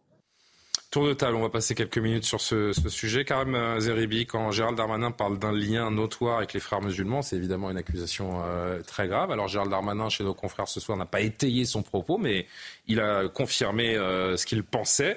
C'est ennuyeux quand même, parce que s'il ne peut pas prouver, et en même temps, c'est pas illégal d'être en lien avec les frères musulmans en France? Oh, Quel regard vous portez sur cette affaire depuis trois jours Moi, je trouve que c'est très grave l'accusation du ministre de l'Intérieur. Je trouve que c'est d'autant plus grave qu'il sort cette euh, accusation quand Benzema fait un tweet en faveur euh, euh, du peuple palestinien, en disant sa peine et, en appelant des prières. En parlant d'injustes bombardements. En parlant d'injustes bombardements. Donc, de population. Il faut le revoir le tweet, je sais pas si on l'a. Population civile à Gaza. Est-ce que si, un tweet pareil fait de vous, je dirais, un militant des frères musulmans, ça devient très grave. Moi, je vous le dis tranquillement. D'autant que ce soir, le ministre de l'Intérieur nous dit j'enlève mes propos s'il fait un tweet pour le professeur. Mais je ne sais pas si on se rend compte quand même. C'est ce qui lui est reproché en fait, c'est l'indignation à géométrie variable. Ça, ça en fait un militant des frères musulmans? Ah mais moi je, je soutiens rien du tout. Je, pose les questions et on analyse ce que dit le ministre. Ça veut dire qu'on va regarder les tweets. Alors Cantona qui a fait euh, un appel euh, de, que pour la Palestine, donc s'il n'a pas tweeté pour le professeur, il est proche de Daesh. si on commence à ouvrir cette boîte de Pandore, à accuser les uns et les autres, de proximité avec les frères musulmans, de proximité avec le Hamas, de proximité avec les uns, les autres, organisations dangereuses potentiellement. Mais je vais vous dire, c'est, que tout est permis, on fait tout et n'importe quoi. S'il y a des preuves que le ministre de l'Intérieur étaye par une enquête, qu'il saisisse le procureur, qu'il fasse ce qu'il doit faire en tant que ministre de l'Intérieur, mais il ne peut pas jeter comme ça en pâture Karim Benzema, quand même, qui a été le capitaine de notre équipe de France. Je veux dire, et qui a le droit Qui est pour beaucoup le, le, mauvais garçon du foot français, euh, Karim Benzema. Pourquoi, pourquoi est-ce qu'il a cette image-là depuis tant d'années? Mais, à votre avis Mais je ne sais pas dans quoi on va rentrer là. On prend un footballeur qui est quasiment à la retraite, donc qui euh, aujourd'hui. de retraite dorée en Arabie Saoudite. Hein. Mais alors, peu importe. Ah non, mais je, je dis quasiment à la retraite. On je va précise qu'il a une retraite dorée. Ah non, non mais à sa place, beaucoup auraient fait le même choix. Il n'y a pas de. Oh il y a plein de, il y a plein de joueurs non musulmans qui sont partis jouer en Arabie Saoudite. Non mais je suis pas en train de l'accuser de jouer en Arabie Saoudite. Je précise juste qu'il n'est pas à la retraite. Benzema, on en fait aujourd'hui, dans, le tweet qu'il a fait, euh, euh, je dirais presque la parole d'un Premier ministre, d'un homme politique. De, je veux dire, attendez, il, est plus suivi qu'un Premier ministre. il y a 100 millions de personnes sur la planète. Et, ce qu'on lui reproche, c'est de prendre position euh, en faveur des Palestiniens et d'oublier peut-être aussi de rendre hommage à ceux qui ont été victimes du, Hamas, au professeur qui a été, qui a été attaqué et vous tué me, ces, Vous me demandez à moi, Karim Zeribi, j'aurais préféré que dans son tweet, il dise qu'il a de la peine pour les populations civiles israéliennes et palestiniennes, tout en ajoutant derrière effectivement qu'il regrettait cette euh, charge disproportionnée sur les populations civiles palestiniennes. S'il avait effectivement fait ce tweet, je, je, je, moi, j'aurais dit, bon, il est plus équilibré, c'est mieux, parce qu'on appelle quand même à la paix. Là, il prend position pour les Gazaouis. Il n'appelle pas à la violence, il ne dit pas de mal euh, d'Israël et des Israéliens. Euh, quand, dire... quand, le mot injuste est utilisé, d'une certaine manière... Il a le droit de le penser, pas que c'est injuste. Ouais. Il a le droit de penser ce qu'il veut. On est, on il a le droit de penser ce qu'il veut. Il y a un climat et, si une, et une décence, comme l'a rappelé le président de la République. Si je vous entends, en fait, on est sous le sceau de la pensée. Je suis pas en train d'émettre un avis, si on, est, si on, est sous le sceau de la pensée unique. Quand on ne dit pas ce que vous avez envie d'entendre, alors effectivement, vous êtes en accointance avec les frères. Pas du tout. Bah, sinon, je serais pas. Je vous donne la parole en premier parce que j'ai envie d'entendre justement votre voix euh, là-dessus, que je sais différente de la doxa ces derniers jours, euh, Karim. Donc, euh, me faites pas un procès qui n'est pas, pas justifié. Mais je dis l'impression que l'on a, c'est que quand une voix s'élève et qu'elle parle du peuple palestinien, elle est douteuse, elle est mise en cause, oh, il y a des charges contre elle. Il a le droit de penser ce qu'il veut. On peut ne pas partager ce qu'il pense. Charge il a le droit de penser ce qu'il veut. Euh, charge très lourde également euh, ce matin de la part d'Éric Zemmour sur le plateau de France Télévisions. ce qu'il dit Zemmour. Alors, ben, écoutons-le parce qu'il y a beaucoup de téléspectateurs qui nous suivent qui n'ont peut-être pas entendu. Écoutons et on va réagir. On fera un on devient fou là. Écoutez Éric Zemmour à propos de cette polémique Karim Benzema, Gérald Darmanin.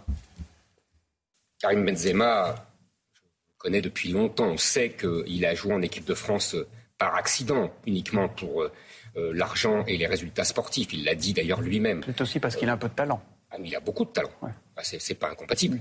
Mais je veux dire, il n'est pas français de cœur. Il n'aime pas la France. Il ne l'a jamais aimé.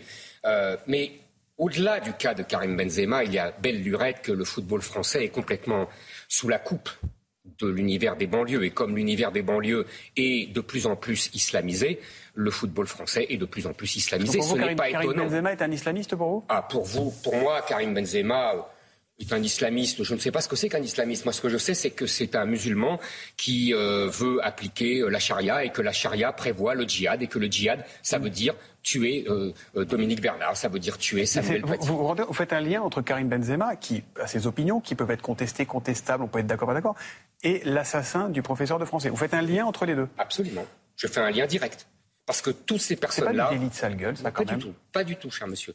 Toutes ces personnes-là pensent que la charia est une loi divine et qu'elle s'impose à eux et que dans la charia, il y a divers euh, sourates et que cette charia prévoit, entre autres, le djihad, qui est la guerre sainte contre les infidèles. Les infidèles, c'est vous et moi. Juste avant que vous réagissiez, le, général Cavalier qui était sur le plateau juste avant nous, euh, qui m'envoie ce, message. Pourquoi Benzema n'a-t-il eu aucun mot pour ses concitoyens massacrés Rien pour le professeur et pour les euh, Français massacrés? Il est partial. Il n'a pas le droit de ne pas évoquer le massacre du professeur et des Français en Israël. Karim a tort. Vous pouvez répondre au général Cavalier ne pas euh, partager, commenter les, on peut, encore une fois, ne pas partager le tweet de Benzema.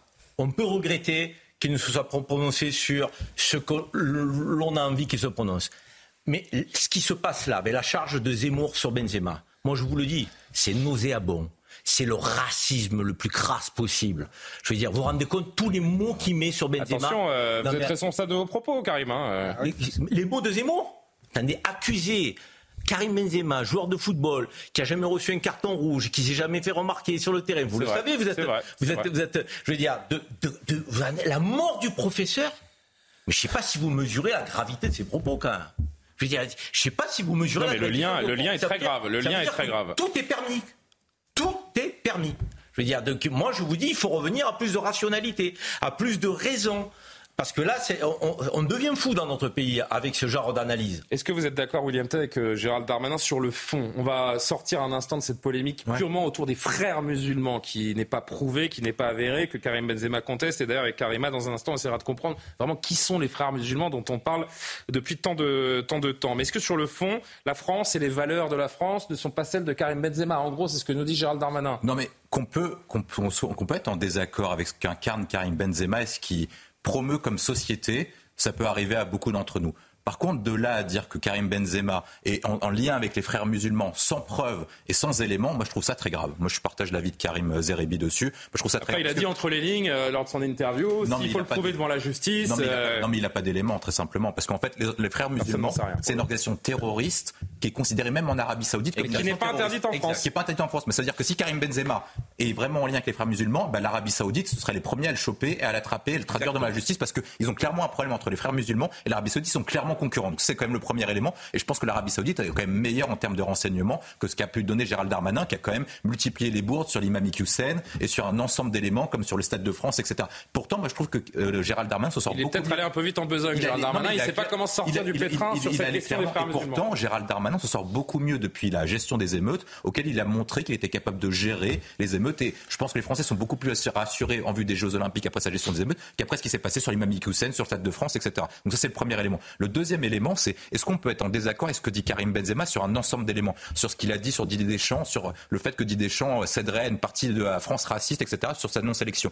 Est-ce qu'il a pu attiser la haine entre les Français en clivant la France entre deux camps? Oui, c'est possible. Est-ce qu'on peut être contre sur ce qu'il promeut comme société, comme application de l'islam et sur sa vision de la société, sur le fait qu'il est l'indignation sélective, pas, pas de mots en faveur d'Israël, mais uniquement pour euh, la population civile de Gaza Et eh ben, beaucoup de personnes peuvent être contre. De là à le mettre comme un allié des frères musulmans, moi je trouve que Gérald Darmanin est parti beaucoup trop loin et qu'en fait il stigmatise, hein. il stigmatise Karim Benzema et je pense que beaucoup de personnes se disent, parce que c'est euh, quand même ce que fait Gérald Darmanin, c'est qu'il crée un délit d'opinion. Dans l'intervention qu'il donne auprès de vos confrères, c'est qu'il dit vous n'avez pas le droit de soutenir Palestine, vous n'avez pas le droit d'avoir de la pensée pour la population civile de Gaza, vous n'avez pas le droit d'avoir certains mots. Est-ce que, Parce qu'il y a le temps de la décence, et je reprends les mots du chef de l'État. Oui, bien sûr. Non mais qu'on peut préférer que Karim Benzema soutienne et dénonce les actes du Hamas et considère que le Hamas est une organisation terroriste, on aurait tous préféré le faire. Mais Karim Benzema n'est pas un homme politique. Karim Benzema n'est pas payé pour faire la politique. C'est une personnalité privée. C'est peut-être un modèle. Et moi, je pense que c'est pas un, bon modèle pour les jeunes. Mais de là à le mettre comme un terroriste, de là à dire qu'il est en lien avec les frères musulmans, de là à dire qu'il a provoqué la mort d'un professeur, moi, je trouve qu'on va beaucoup trop loin. Est-ce qu'on peut être contre Karim Benzema? Est-ce qu'on peut être déçu de son implication en équipe de France? Est-ce qu'on peut être déçu qu'il a jamais gagné de trophée national avec nous alors qu'il aurait dû être le meilleur joueur Zidane Oui. De là à le mettre comme l'ennemi public numéro un, moi, je trouve qu'on part, part beaucoup trop loin. Est-ce qu'on diabolise la figure de Karim Benzema? C'est la question qu'on peut se poser. Un dernier extrait, et Kevin, je vais vous entendre euh, aussi. Je crois qu'Yohan veut réagir. Et puis, carrément, je, vous le disais, on va faire un point sur ce que sont vraiment les frères musulmans. Franck Tapiro, le, communicant qui est ciblé d'ailleurs, euh, qui, est, enfin, qui est mentionné par l'avocat dans l'éventualité d'une plainte, qui était tout à l'heure chez Laurence Ferrari, il va, il va très loin aussi, hein, Franck Tapiro pour lui. Et Karim Benzema, c'est un collabo. Oui, il collabore de façon indirecte. Pourquoi? Quand on a la chance de s'appeler Karim Benzema, quand on a la chance d'être ballon d'or, quand on a la chance d'avoir des millions de jeunes à travers la planète. On a une responsabilité morale vis-à-vis de la jeunesse. Et on ne tweete pas quelque chose qui va donner un message totalement pernicieux, qui va totalement dans le sens des terroristes, en disant on ne parle pas du Hamas, on ne parle pas des actes terroristes, on ne parle pas des victimes israéliennes et françaises, on ne parle pas des otages français, on ne parle pas du professeur, on parle de rien. Donc en gros, 100% des 75 millions de personnes à qui il s'adresse vont dire Eh ben voilà, on est victime une fois de plus des bombardements injustes. Donc ça veut dire c'est du collaborationnisme, je l'ai dit, je l'assume, oui, c'est du c'est ta collabo. Alors Karim, ce que, ce que je, ce que, enfin, ce que je comprends, pour le dire de façon un petit peu plus édulcorée, c'est que le tweet qu'il fait. Donc, oui, parce que, parce que je, je trouve qu'il y a beaucoup d'émotions dans ce qui est dit et que ça mérite d'être dit de façon plus apaisée. Voilà pourquoi je, je me permets de, de traduire d'une certaine façon ce qui est dit, même, si, même. Franck Tapiro n'a pas besoin de moi. Euh, mais c'est Mais ma façon de poser la question aussi, euh, Karim. Ce que je veux dire, c'est que ce tweet, euh, le fait de ne pas mentionner ce qui s'est passé le 7 octobre, c'est aussi d'une certaine manière une façon de prendre position, de ne pas mentionner ce qui s'est passé le 7 octobre. Voilà ce que moi je ressens en entendant notamment Franck Tapiro à l'instant. Moi, je suis outré des raccourcis qu'on fait. Outré des raccourcis qu'on fait. En fait, je Mais veux vous avez le droit, Donc, euh, hein Vous avez le droit. hein. Mais J'espère euh, que j'ai encore ce droit-là. Je veux dire, on en a, euh, tous on, on a l'impression que les taux se resserrent sur euh, les droits que l'on a euh, dans l'expression. Pas du tout, pas ici, avoir. en tout cas. Donc euh, pas ici. C'est pour ça que je suis sur CNews. Euh, donc, j'ai toujours eu ma liberté d'expression et de parole totale. Hein, il faut quand même le dire. Euh, et, et, euh, et- là, je trouve que sur la, la parole de Benzema, euh, on fait des raccourcis, on lui lance des accusations. et encore une fois, je trouve ça assez scandaleux. Je vous le dis comme je le pense tranquillement, parce que c'est grave ce qu'on est en train de faire. le raisonnement que C'est je viens très, de très faire, il est grave. C'est-à-dire de dire que de ne pas mentionner le 7 octobre dans son tweet et que d'une façon, ça peut être interprété comme une prise de position. Vous trouvez que ça, c'est alambiqué, que c'est allé trop loin Si on va voir toutes les personnalités connues, toutes les personnalités connues, qui s'expriment peut-être euh, assez récemment sur le conflit et qui ne se sont pas prononcées donc sur le 7 octobre précisément. Donc, euh, et, et si on leur fait le procès que l'on fait à Benzema, croyez-moi. Oui, mais ces personnalités-là, celles qui se sont tues sur tous les plans, il n'y a pas de reproche à leur faire. C'est- Non, non, ils je veulent parle garder pas le sur les plans. Je parle pas sur tous les D'accord. plans. Vous parlez de ceux qui Vous- ont vous avez- soutenu la- Vous avez des gens qui ont une sensibilité. On peut le regretter. Il y a des gens aujourd'hui qui, qui, qui estiment qu'Israël a tous les droits. Mmh. Et que même si on frappe les civils palestiniens, mais finalement, c'est la riposte, c'est pas très grave. Il y a des gens qui le pensent. Il y a des gens qui le laissent entendre. Je pense que Franck Tapiro, euh, donc, euh, euh, peut-être qu'il il est dans cet état d'esprit-là. Peut-être, je dis bien. Donc, et donc, quand on Benzema, lui, laisse aller, effectivement, plutôt son émotion vers les Gazaouis, on va faire un raccourci en disant presque qu'il se fout des populations israéliennes, qu'il est proche des frères musulmans, qu'il est en proximité avec la, la- la mort du, du, du professeur. Parce dans que l'adjectif injuste, je pense, Mais vous fait- vous rendez compte de toutes les accusations Non, dont il a été, dont il a été, le- le- je dirais, victime là. Mais toutes Non, les mais- accusations, ça s'arrête plus. Allez, on Non, finit non, le tour de juste table. un mot rapide. Je suis d'accord avec Karim. Faut arrêter. Par exemple, le jour où euh, Dominique euh, Bernard a été tué, je n'ai pas fait de tweet. Ça ne veut pas dire que je suis en accord avec euh, Bien fait. l'assassin de Dominique Bernard. Et puis, je trouve que quand même, j'aime beaucoup Gérald Darmanin, mais je le trouve très maladroit parce que Gérald Darmanin incarne la France et la manière dont il lâche en pâture un citoyen français musulman, ça donne l'impression finalement que la France s'en prend aux musulmans. C'est comme ça que c'est interprété en banlieue et c'est comme ça que mes élèves l'interprètent. Et ça, je trouve très grave. Mais pas qu'en banlieue, grave. hein. Et ça, mais pas qu'en banlieue. Et ça rajoute de la division à la division. Quand vous avez une députée qui appelle à la déchéance de nationalité de Benzema sur la seule accusation. Valérie Mais vous vous rendez compte Et Nadine Morano qui dit qu'il n'est qu'un Français Non, de mais on ne se rend pas compte jusqu'où ça va. Donc elle, elle demande déchéance de la, de la nationalité. Zemmour l'accuse de- d'être complice des, des auteurs du meurtre du professeur. On devient fou. Moi, je vous le dis. Il faut qu'on se à la décharge de Karim Benzema, parce que le terme français de papier, c'est vrai qu'il en a chargé, euh, il en a choqué euh, beaucoup. Je peux rappeler à ceux qui s'intéressent au football qu'un garçon comme Luca Hernandez, qui est d'origine euh, espagnole, qui a grandi en Espagne, a déclaré il y a quelques années qu'il se sentait plus espagnol Ouais, que Griezmann. français. Antoine Griezmann, j'allais y venir, qui a joué de très nombreuses années en Espagne, qui a été formé en Espagne, lui aussi avait déclaré il y a, il y a longtemps, mais qu'il se sentait euh, plus espagnol que, que français à un certain moment. l'ai dit un jour Donc sur c'est le vrai que sur le, le côté français de a- papier, a euh, je ne sais pas si Et l'expression est. et Benzema Ça, c'est la communiqué de Et Valérie Boyer qui demandait la déchéance de Et nationalité. Benzema paye ses impôts en France quand il joue Et. Benzema paye ses impôts en France, contrairement à beaucoup d'autres joueurs. sur le plateau de CNews à un député RN, vous n'avez pas fait la même remarque pour Griezmann qui a dit qu'il préférait l'Espagne à la France. Il m'a dit mais lui c'est pas pareil, il est catholique. Mais je ne sais pas si vous vous rendez compte. Yohann le pays va aussi dans cette direction. Yohann Usaï, pour Et on finir, peut et on, va, et on va se tourner vers Karima pour vraiment comprendre, parce qu'on parle des frères musulmans sans jamais vraiment savoir ce que ça, à quoi ça correspond. Est-ce que ce serait bien, quand même, que euh, Karim Benzema précise ses propos, qu'il apaise tout simplement la situation? Il serait, euh, comme l'a dit Jean-Luc Darmanin, euh, sorti grandi d'une condamnation du Hamas, qu'il aurait dissocié de la cause palestinienne? Non, mais Est-ce qu'on peut attendre ça de lui? Est-ce qu'on doit lui attendre ça de lui? Karim Benzema fait ce qu'il veut. Ben oui. Euh, je crois surtout qu'il faut que tout le monde se calme parce qu'on est quand même dans une situation qui est plus que tendue. C'est un euphémisme. Euh, les choses peuvent très vite dégénérer dans le contexte actuel. Et je parle de la situation. C'est vrai qu'une étincelle, Une étincelle peut mettre le feu aux poudres et avoir des conséquences. Je pense qu'on n'imagine même pas. Donc, euh, un ministre de l'Intérieur parfois ferait mieux de se taire plutôt que de sortir ce genre d'absurdité. On va continuer d'en parler dans un instant d'ailleurs. Ça envoie un message à toute une population qui se sent d'abord stigmatisée. Et vous disiez, est-ce que ce, ce- le tweet de Karim Benzema ne, ne revient pas à prendre position? Mais pardon, on a quand même le droit de prendre position dans ce pays. On a le droit de dire qu'on est plus sensible au sort des Palestiniens qu'au sort des Israéliens. C'est un point de vue que je ne partage pas. Euh, Je me suis exprimé depuis deux semaines sur ce conflit. Maintenant, je crois que tout le monde sait ce que j'en pense.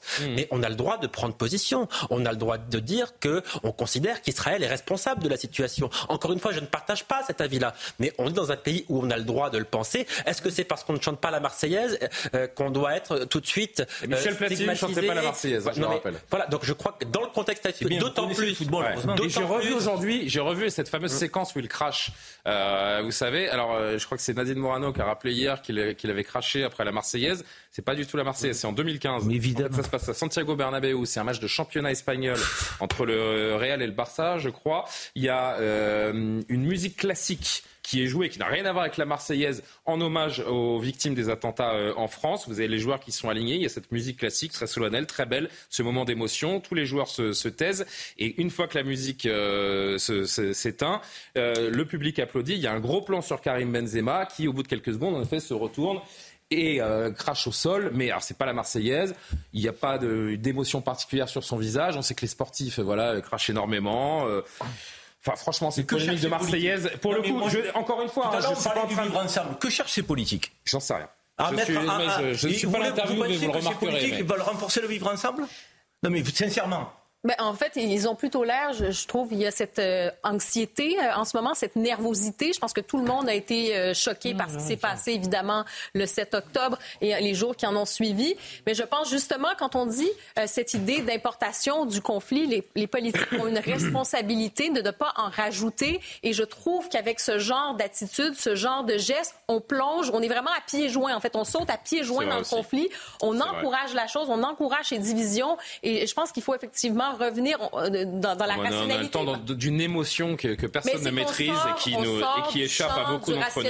On ne va pas non plus aller dans la chasse aux sorcières. On ne va pas non plus euh, combattre la liberté d'expression, ces choses-là. Mais oui, on peut s'exprimer. Oui, on peut dénoncer les Carrément. choses. Mais il faut quand même revenir à un peu de rationalité. Et je pense que les politiques, au cours des prochains jours, ont besoin de respirer et d'appeler un, petit un peu, petit peu. au calme et de pas créer aussi de nouvelles polémiques. Et on est en train de créer chaque jour des nouvelles polémiques quand on écoute ce genre de, de, de situation. Karima, prenons 2-3 minutes ensemble pour euh, vraiment qualifier cette organisation des, des frères musulmans parce que beaucoup en parlent sans qu'on sache exactement euh, de quoi il en retourne. De quoi, de qui parle-t-on quand on fait référence à cette organisation? Oui, ben on va parler donc des frères musulmans. Je pense qu'on pourrait faire un cours de trois heures, mais si on Oui, va- mais on a trois minutes. c'est- c'est ça, exactement. mais je pense qu'on va résumer puis on va essayer de comprendre aussi aujourd'hui quelle est l'influence, quel est l'impact des frères musulmans.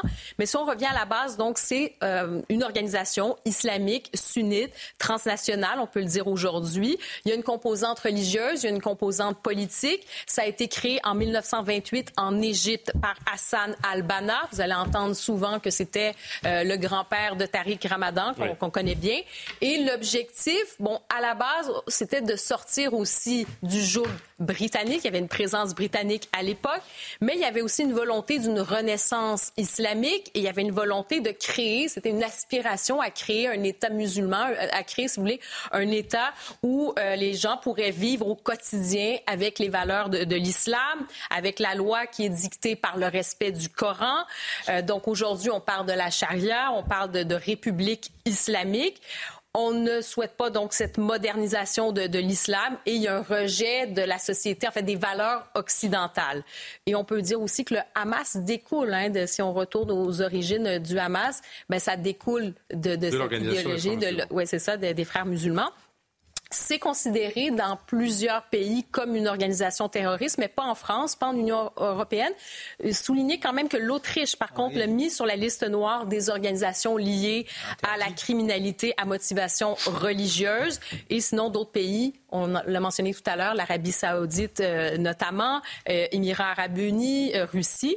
Et pour l'anthropologue, je pense que c'est intéressant de se fier aussi à la spécialiste et chercheuse du CNRS, Florence Bergeau-Baclair. Elle a écrit le livre Le frérisme et ses réseaux. Et elle, elle parle d'une idéologie qui est mondialiste, qui s'est infiltrée notamment en Europe depuis plusieurs années.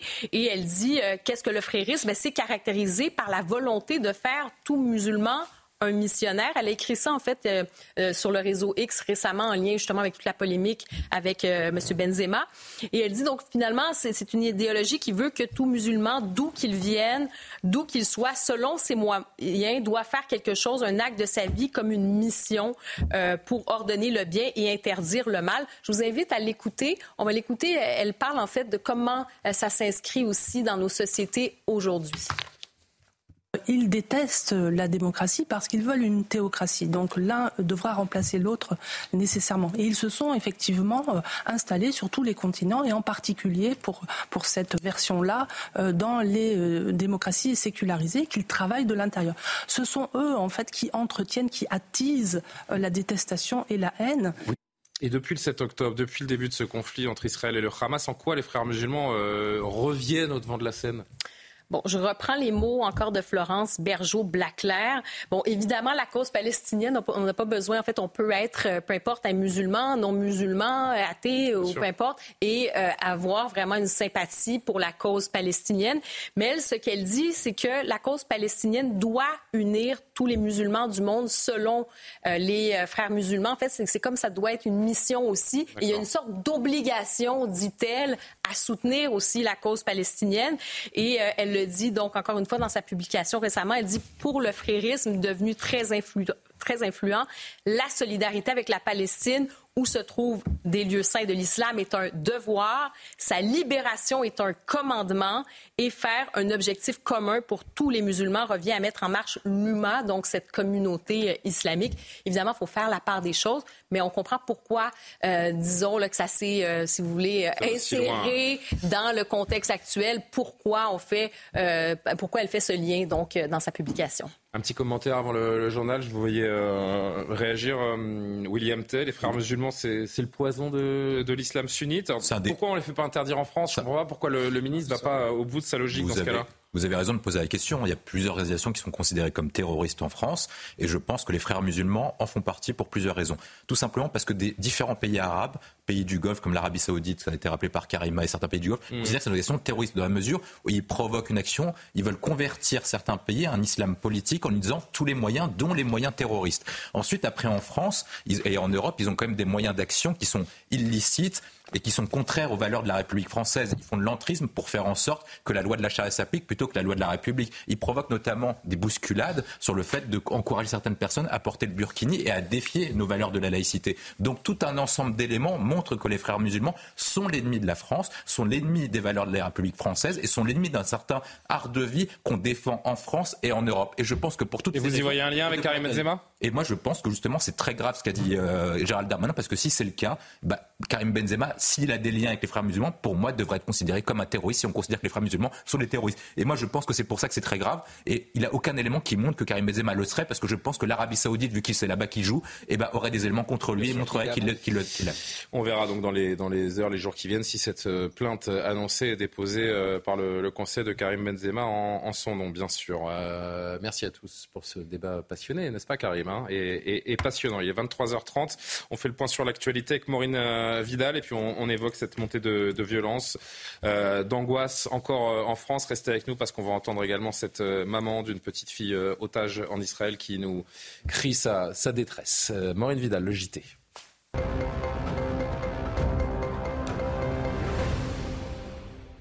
L'aide humanitaire devrait commencer à arriver dans la bande de Gaza demain, au 13e jour de la guerre entre Israël et le Hamas, alors que des convois d'aide humanitaire sont bloqués depuis plusieurs jours à Rafah. L'ONU plaide pour un accès rapide et sans obstacle, tout comme le Premier ministre britannique Rishi Sunak. En début de semaine, l'Union européenne avait promis des convois aériens humanitaires vers Gaza. Alors qu'une manifestation pro-Palestine interdite par la préfecture se déroulait à Paris en fin de journée, le tribunal administratif de Paris a levé cette interdiction. Les arrêtés préfectoraux attaqués portent une attente grave et manifestement illégale à la liberté de manifester, a conclu le tribunal en ordonnant leur suspension. Des milliers de personnes étaient regroupées depuis 18 heures dans le calme place de la République. Dès que la nouvelle s'est propagée dans la manifestation, les forces de police se sont totalement retirées de la place. 18 personnes ont été interpellées après une deuxième journée de fausse alerte à la bombe dans au moins 11 aéroports français. Le gouvernement a prévenu que chaque menace ferait l'objet d'un dépôt de plainte. Le château de Versailles a également été évacué pour la quatrième fois en moins d'une semaine. Une journée sous le signe de l'émotion et de la colère. Les obsèques de Dominique Bernard se sont déroulées aujourd'hui à la cathédrale d'Arras. Des centaines de personnes sont venues rendre un dernier hommage au professeur de français poignardé à mort devant son collège-lycée par un ancien élève radicalisé. L'évêque d'Arras s'est exprimé et a tenu à rappeler la priorité, la fraternité. Nous sommes là avec toute la nation, touchée également au cœur la présence de Monsieur le Président de la République en est le signe. Nous sommes là déchirés dans notre affection, sans doute aussi atteints dans notre foi en l'homme et en la société. Pourtant, nous sommes là, désemparés mais ensemble. Nous sommes là, abasourdis, mais refusant de nous laisser écraser. Nous sommes là, dépouillés mais sachant que la meilleure manière de résister à un tel attentat est de rechoisir délibérément la vie et l'avenir. Enfin, les Alpes-Maritimes ont été placées en vigilance rouge pluie inondation demain par Météo France. L'ensemble des établissements scolaires, crèches et universités du département resteront fermés. Cette vigilance rouge est pour l'instant prévue à partir de 4 heures du matin et jusqu'à 10 heures. En début de soirée, tous les habitants du département ont reçu un message sur leur téléphone portable accompagné d'un signal sonore impérieux évoquant une alerte extrêmement grave leur demandant de limiter leurs déplacements.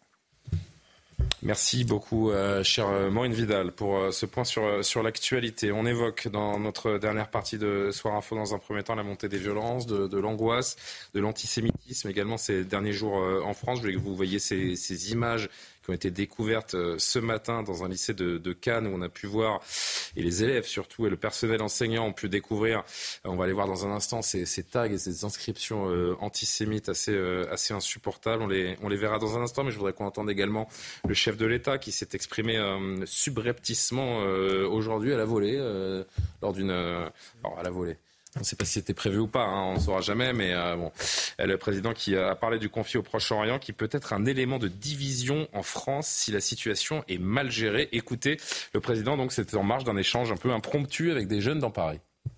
Il ne faut jamais justifier le terrorisme par du ressentiment politique, mais la réponse au terrorisme doit être de lutter contre les groupes terroristes, pas contre les civils. C'est ça la ligne de la France. vous voyez, je ne suis pas d'un côté ou de l'autre, mais on a une ligne qui est très précise et qui cède à aucune passion du moment. Et c'est important de comprendre ça parce que le risque, c'est qu'après le conflit s'importe chez nous et qu'on se divise en disant Ah bah non, les uns sont pro-Israël, les autres sont pro-Palestine. Je vais vous dire à la fin la réalité. Israël doit vivre en paix en sécurité, les Palestiniens doivent vivre en paix en sécurité. Et tant que les droits des uns et des autres à vivre en paix et en sécurité ne seront pas dûment reconnus, de toute façon, ce sera, une situation terrible. Et donc là, aujourd'hui, c'est la situation humanitaire en Palestine, dans la bande de Gaza en particulier, en Cisjordanie, sur laquelle on est très vigilante. Et c'est la lutte contre les groupes terroristes dans la région. Il faut le faire les deux ensemble. Et on voit ces images qui, euh, qui nous sont revenues. Euh, donc dans ce lycée ce matin, je vous en, je vous en parlais. Euh, ces inscriptions insupportables. Je crois qu'il y a une croix gammée également, plusieurs croix gammées qui ont été taguées dans ce lycée Bristol de, de Cannes. C'est un message d'inquiétude, presque de, de résignation qu'on vient d'entendre de la part d'Emmanuel Macron, non, Johan en tout cas, je crois qu'Emmanuel Macron n'a pas bien compris la situation, parce que s'il n'a pas compris que le conflit était déjà importé en France, il est déjà là le conflit. Le, risque, c'est que le conflit soit importé, dit Emmanuel Macron. Mais il ne voit pas que le conflit, il est déjà là, ou alors il fait semblant de ne pas le voir parce ah, que ça lui fait peur et qu'il ne maîtrise pas la situation. Il dit aussi, euh, il y a un risque de division des Français si la situation est mal gérée. Mais euh, les Français sont déjà particulièrement divisés. On voit bien que ce pays est déjà extrêmement clivé, et plus encore depuis deux semaines, depuis le déclenchement de, cette guerre. Il y a une crispation qui est très forte et on, voit bien effectivement, on le disait tout à l'heure avec Karim Benzema, euh, une moindre petite étincelle peut mettre le feu aux poudres. Et on a le sentiment, avec ce discours du chef de l'État, qu'il n'a pas conscience de cela. Donc c'est quand même un peu dérangeant parce que s'il n'en a pas conscience, comment peut-il apporter des solutions? Et ce climat nauséabond, je, voudrais, euh, je voulais en parler également avec Samuel Lejoyeux qui est avec nous et je l'en remercie par, euh, par visio. Je rappelle que vous êtes président de l'UEJF, l'Union des étudiants juifs de France. Je voulais vous avoir quelques instants ce soir et merci de répondre à cette invitation parce que je suis tombé sur votre tweet euh, tout à l'heure qui m'a interpellé. Je voulais que vous nous racontiez ce qui s'est passé. On parle donc de cette euh, banalisation de l'antisémitisme, de ce climat nauséabond, je, je disais. Vous disiez donc aujourd'hui, j'étais dans un Uber, donc les VTC, les fameux euh, véhicules que chacun connaît, et racontait au téléphone à une journaliste les inquiétudes des Français juifs au quotidien en cette période et les actions de l'UEJF. C'était tellement insupportable pour le chauffeur que celui-ci m'a sommé de sortir sur un ton menaçant. Est-ce que vous pouvez nous décrire plus précisément ce qui vous est arrivé aujourd'hui, Samuel Lejoyeux Absolument. Euh, merci beaucoup pour votre invitation et pour me permettre de raconter. Alors, euh, euh, c'est sans doute anecdotique, mais, représentatif, ce qui m'est arrivé de, ce qui se passe en France. J'ai entendu le mot importation du conflit. Excusez-moi, mais, mais je ne suis pas d'accord avec ce terme. On n'est pas dans cette logique-là. On est dans l'importation des violences. On est aujourd'hui dans une situation où les Français juifs, dès qu'ils euh, finalement euh, euh, vont se découvrir en tant que juifs aux yeux de l'autre, ou même dès qu'ils vont dire une forme de solidarité envers les civils israéliens, vont être quasi systématiquement l'objet d'attaques, l'objet d'intimidation, ou, comme il m'est arrivé, l'objet de cette violence, euh, c'était voilà dans ce, dans ce, ce, Uber où euh, j'ai vraiment le, le, Uber, c'est la première fois euh, que ça m'arrive, a arrêté sa course et m'a jeté dehors. Physiquement? Au milieu. oui, oui, enfin non, pas physiquement. C'est-à-dire, il a dit vous sortez maintenant. De toute façon, j'ai annulé la course. ça voulait dire, c'est, il a pas eu. Il vous a donné des explications? Non, il m'a dit simplement j'ai annulé la course, il euh, euh, y a un problème avec la voiture. Et pas d'autre explication, euh, pas de débat, rien du tout. Je parlais pas d'Israël, encore une fois. C'était pas une discussion sur le conflit israélo-palestinien où il y aurait eu quelque chose d'insupportable à ses yeux. À ce que je défends Israël, j'étais pas là à dire, par exemple, vive Israël. J'étais là à expliquer à une journaliste que c'était dur pour les Français juifs. J'étais là à dire à une journaliste que effectivement avec l'UEJF on faisait euh, euh, des actions de, soutien euh, aux, Français juifs et particulièrement aux étudiants juifs. Donc vraiment, c'est ça moi que je veux faire comprendre, c'est qu'on n'est pas dans de l'importation du conflit. Il n'y a pas tout d'un coup des gens, et, ça on, le connaît depuis des années, cette importation du conflit, c'est-à-dire l'idée que bah, on défend Israël et donc on est victime de violence. Là, c'est même pas ça. Hmm. C'est on, donne à chaque fois qu'on va exprimer une forme de solidarité euh, envers des populations civiles qu'on est menacé. C'est le simple fait d'être juif, c'est finalement une présomption qu'on est du côté, euh, qu'on va soutenir les populations civiles israéliennes, et donc c'est l'objet euh, d'intimidation et de menaces. Et c'est ça, ça peut arriver absolument partout, ça peut arriver euh, au quotidien, et c'est ça qui fait énormément monter la pression, monter l'angoisse euh, chez les Français juifs. Un dernier mot, Samuel Le vous envisagez de, de, porter plainte? Vous voulez donner des suites à ce qui vous est arrivé aujourd'hui ou on laisse courir? Oui, je pense. Oui, oui, je pense pour le symbole, c'est important parce que parce que on n'a on n'a pas enfin on n'a pas laissé passer ça. Peut-être que dans un autre contexte, euh, hmm. j'aurais pu le, laisser passer. Euh, pas cette fois, euh, parce que je crois que la situation est tellement grave. Il y a une telle hausse des violences antisémites qu'il ne faut rien laisser passer de ces actes. Merci beaucoup euh, Samuel Lejoyeux de nous avoir euh, confié ce qui vous était euh, arrivé aujourd'hui, d'être intervenu en, direct sur, sur CNews. Une petite réaction, c'est vrai que ce, ce conflit il, déborde, on, tue des juifs en Israël et on a l'impression que ce sont les juifs de France qu'il faut protéger. Ça paraît ça paraît fou. Ah non, ça paraît fou, mais c'est pourtant la réalité. Quel est le quotidien d'un étudiant juif aujourd'hui?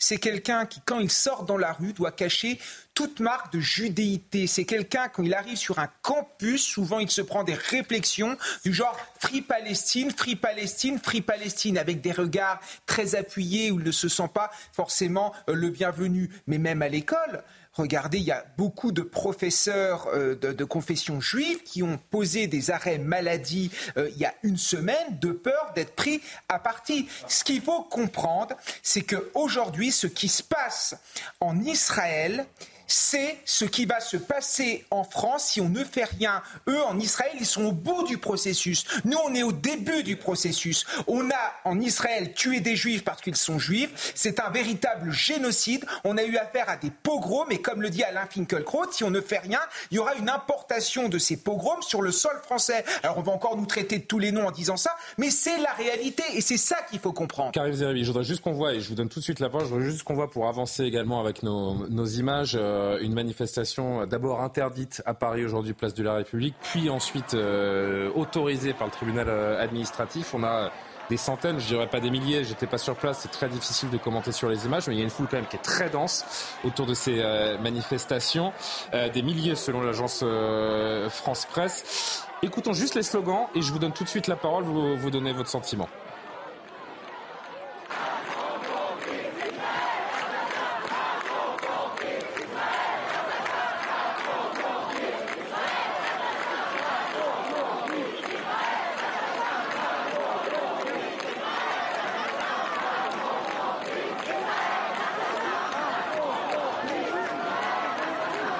Karim, est ce que vient de nous raconter Samuel Le Joyeux, dans un autre contexte, ça pourrait pas être anecdotique. Dans le contexte actuel, ça ne l'est pas. Les slogans qu'on vient d'entendre par ailleurs, c'est ceux d'une manif pro-palestinienne ou c'est ceux d'une manif pro-Hamas, selon vous? Je pense qu'il y a une partie de ces manifestants effectivement qui scandaient ça. Je ne sais pas si on peut attribuer ces slogans à l'ensemble des ah manifestants. Non, non, c'est pas ce que j'ai dit. Là. Donc, euh, euh, moi, je, ce que je voudrais, c'est d'abord dire une chose. Euh, il faut être d'une exigence et d'une fermeté, je dirais, sans aucune faiblesse face à l'antisémitisme il est inacceptable qu'il y ait une tentation d'importation du conflit. Même si effectivement, pour certains, le conflit se vit ici. Je veux dire, ce n'est pas quelque chose qui est acceptable et c'est quelque chose qui est non négociable sur notre terrain républicain. Après, j'ai envie de vous dire euh, que les insultes et les menaces, elles viennent de toutes parts. J'ai pris la parole sur une émission sur C8 il y a quelques jours, mmh. en expliquant effectivement que je condamnais le terrorisme, que j'avais beaucoup d'émotions pour les populations civiles israéliennes, mais que derrière, j'en avais aussi tout autant pour les femmes, les enfants, les hommes de, issus de la population civile palestinienne. Et que j'expliquais que ça faisait 56 ans, depuis 1967, que les Palestiniens attendaient un État. Et pour beaucoup ne sont pas du Hamas, et qu'il ne fallait pas faire l'amalgame entre le Hamas et le peuple palestinien, en tout cas pas le lien direct. Et j'ai reçu une tonne de messages haineux. Mon téléphone a été divulgué sur la, voie, la place publique, euh, sur des boucles euh, de militants euh, de la cause israélienne. Et j'ai reçu des insultes mais des milliers. dans une séquence qui est franchement des milliers, terrifiante. C'est terrifiant. Ce que je veux dire par là, c'est que nous devons être très fermes sur le fait que tant que la liberté d'expression n'est pas sujette à de la violence, à de la, de la fracture, il faut l'accepter. Il faut l'accepter. On ne peut pas avoir tous Mais la les même limites sont celles de la République. Et effectivement, et derrière effectivement les actes de violence ou d'intimidation, il faut être très ferme je dirais, et sans aucune faiblesse, mais de tous les côtés, d'où qu'ils viennent. Tout dernier mot, Johan, parce que je voudrais vraiment qu'on entende le témoignage de cette mère d'otage qui est absolument si poignant. vous voulez, c'est que la violence, elle est déjà là, parce que Kevin Bossuet disait les étudiants juifs de ce pays ont peur, mais pas seulement les étudiants, tous les juifs de ce pays ont peur. Il y avait cette manifestation, la place de la République, on est en plein jour dans le centre de Paris. Euh, vous pensez qu'il se serait passé quoi si un juif avec sa kippa était passé euh, à, jamais, à, hein. proximité de cette manifestation? Eh bien, euh, moi, je pense qu'il aurait été pris à partie et peut-être même qu'il aurait été lynché marché. C'est quelque chose, c'est quelque chose qui doit nous inquiéter, voyez-vous. Et vous avez des juifs avec des kippas qui sont pro-palestiniens. Hein. Vous savez, ça vous échappe pas quand même. Oui, ça existe. mais, mais, non, mais, ils ont été virés du Capitole. Mais c'est pas le sujet. Il y a quelques jours. C'est-à-dire que le, le simple... par là, c'est que... non, mais c'est pas, pas, le sujet parce que aujourd'hui, le, simple fait d'être juif et de et d'afficher un signe religieux évoquant sa judéité, euh, je perds le mot, judéité, judéité euh, est un problème. Et les juifs ont peur de cela. Les juifs ne sortent plus avec leur kippa dans la rue. C'est véritablement, si les choses ne s'apaisent pas et si les politiques ne parviennent pas à reprendre la main, nous allons au devant d'un drame. Une interview terrible que je voudrais vous faire entendre avant de se quitter. Il nous reste très peu de temps et j'en suis, désolé parce qu'il aurait mérité beaucoup plus d'espace. Mais je rappelle le bilan des, Français tués par le Hamas qui monte à 28 personnes. Il, est, il a été augmenté aujourd'hui. Sept de nos compatriotes sont toujours portés disparus. Et, euh, et donc des familles sont toujours euh, dans l'angoisse. Certaines des familles franco-israéliennes se sont exprimées aujourd'hui à Tel Aviv pour exprimer euh, leur angoisse. Écoutez le témoignage de cette mère.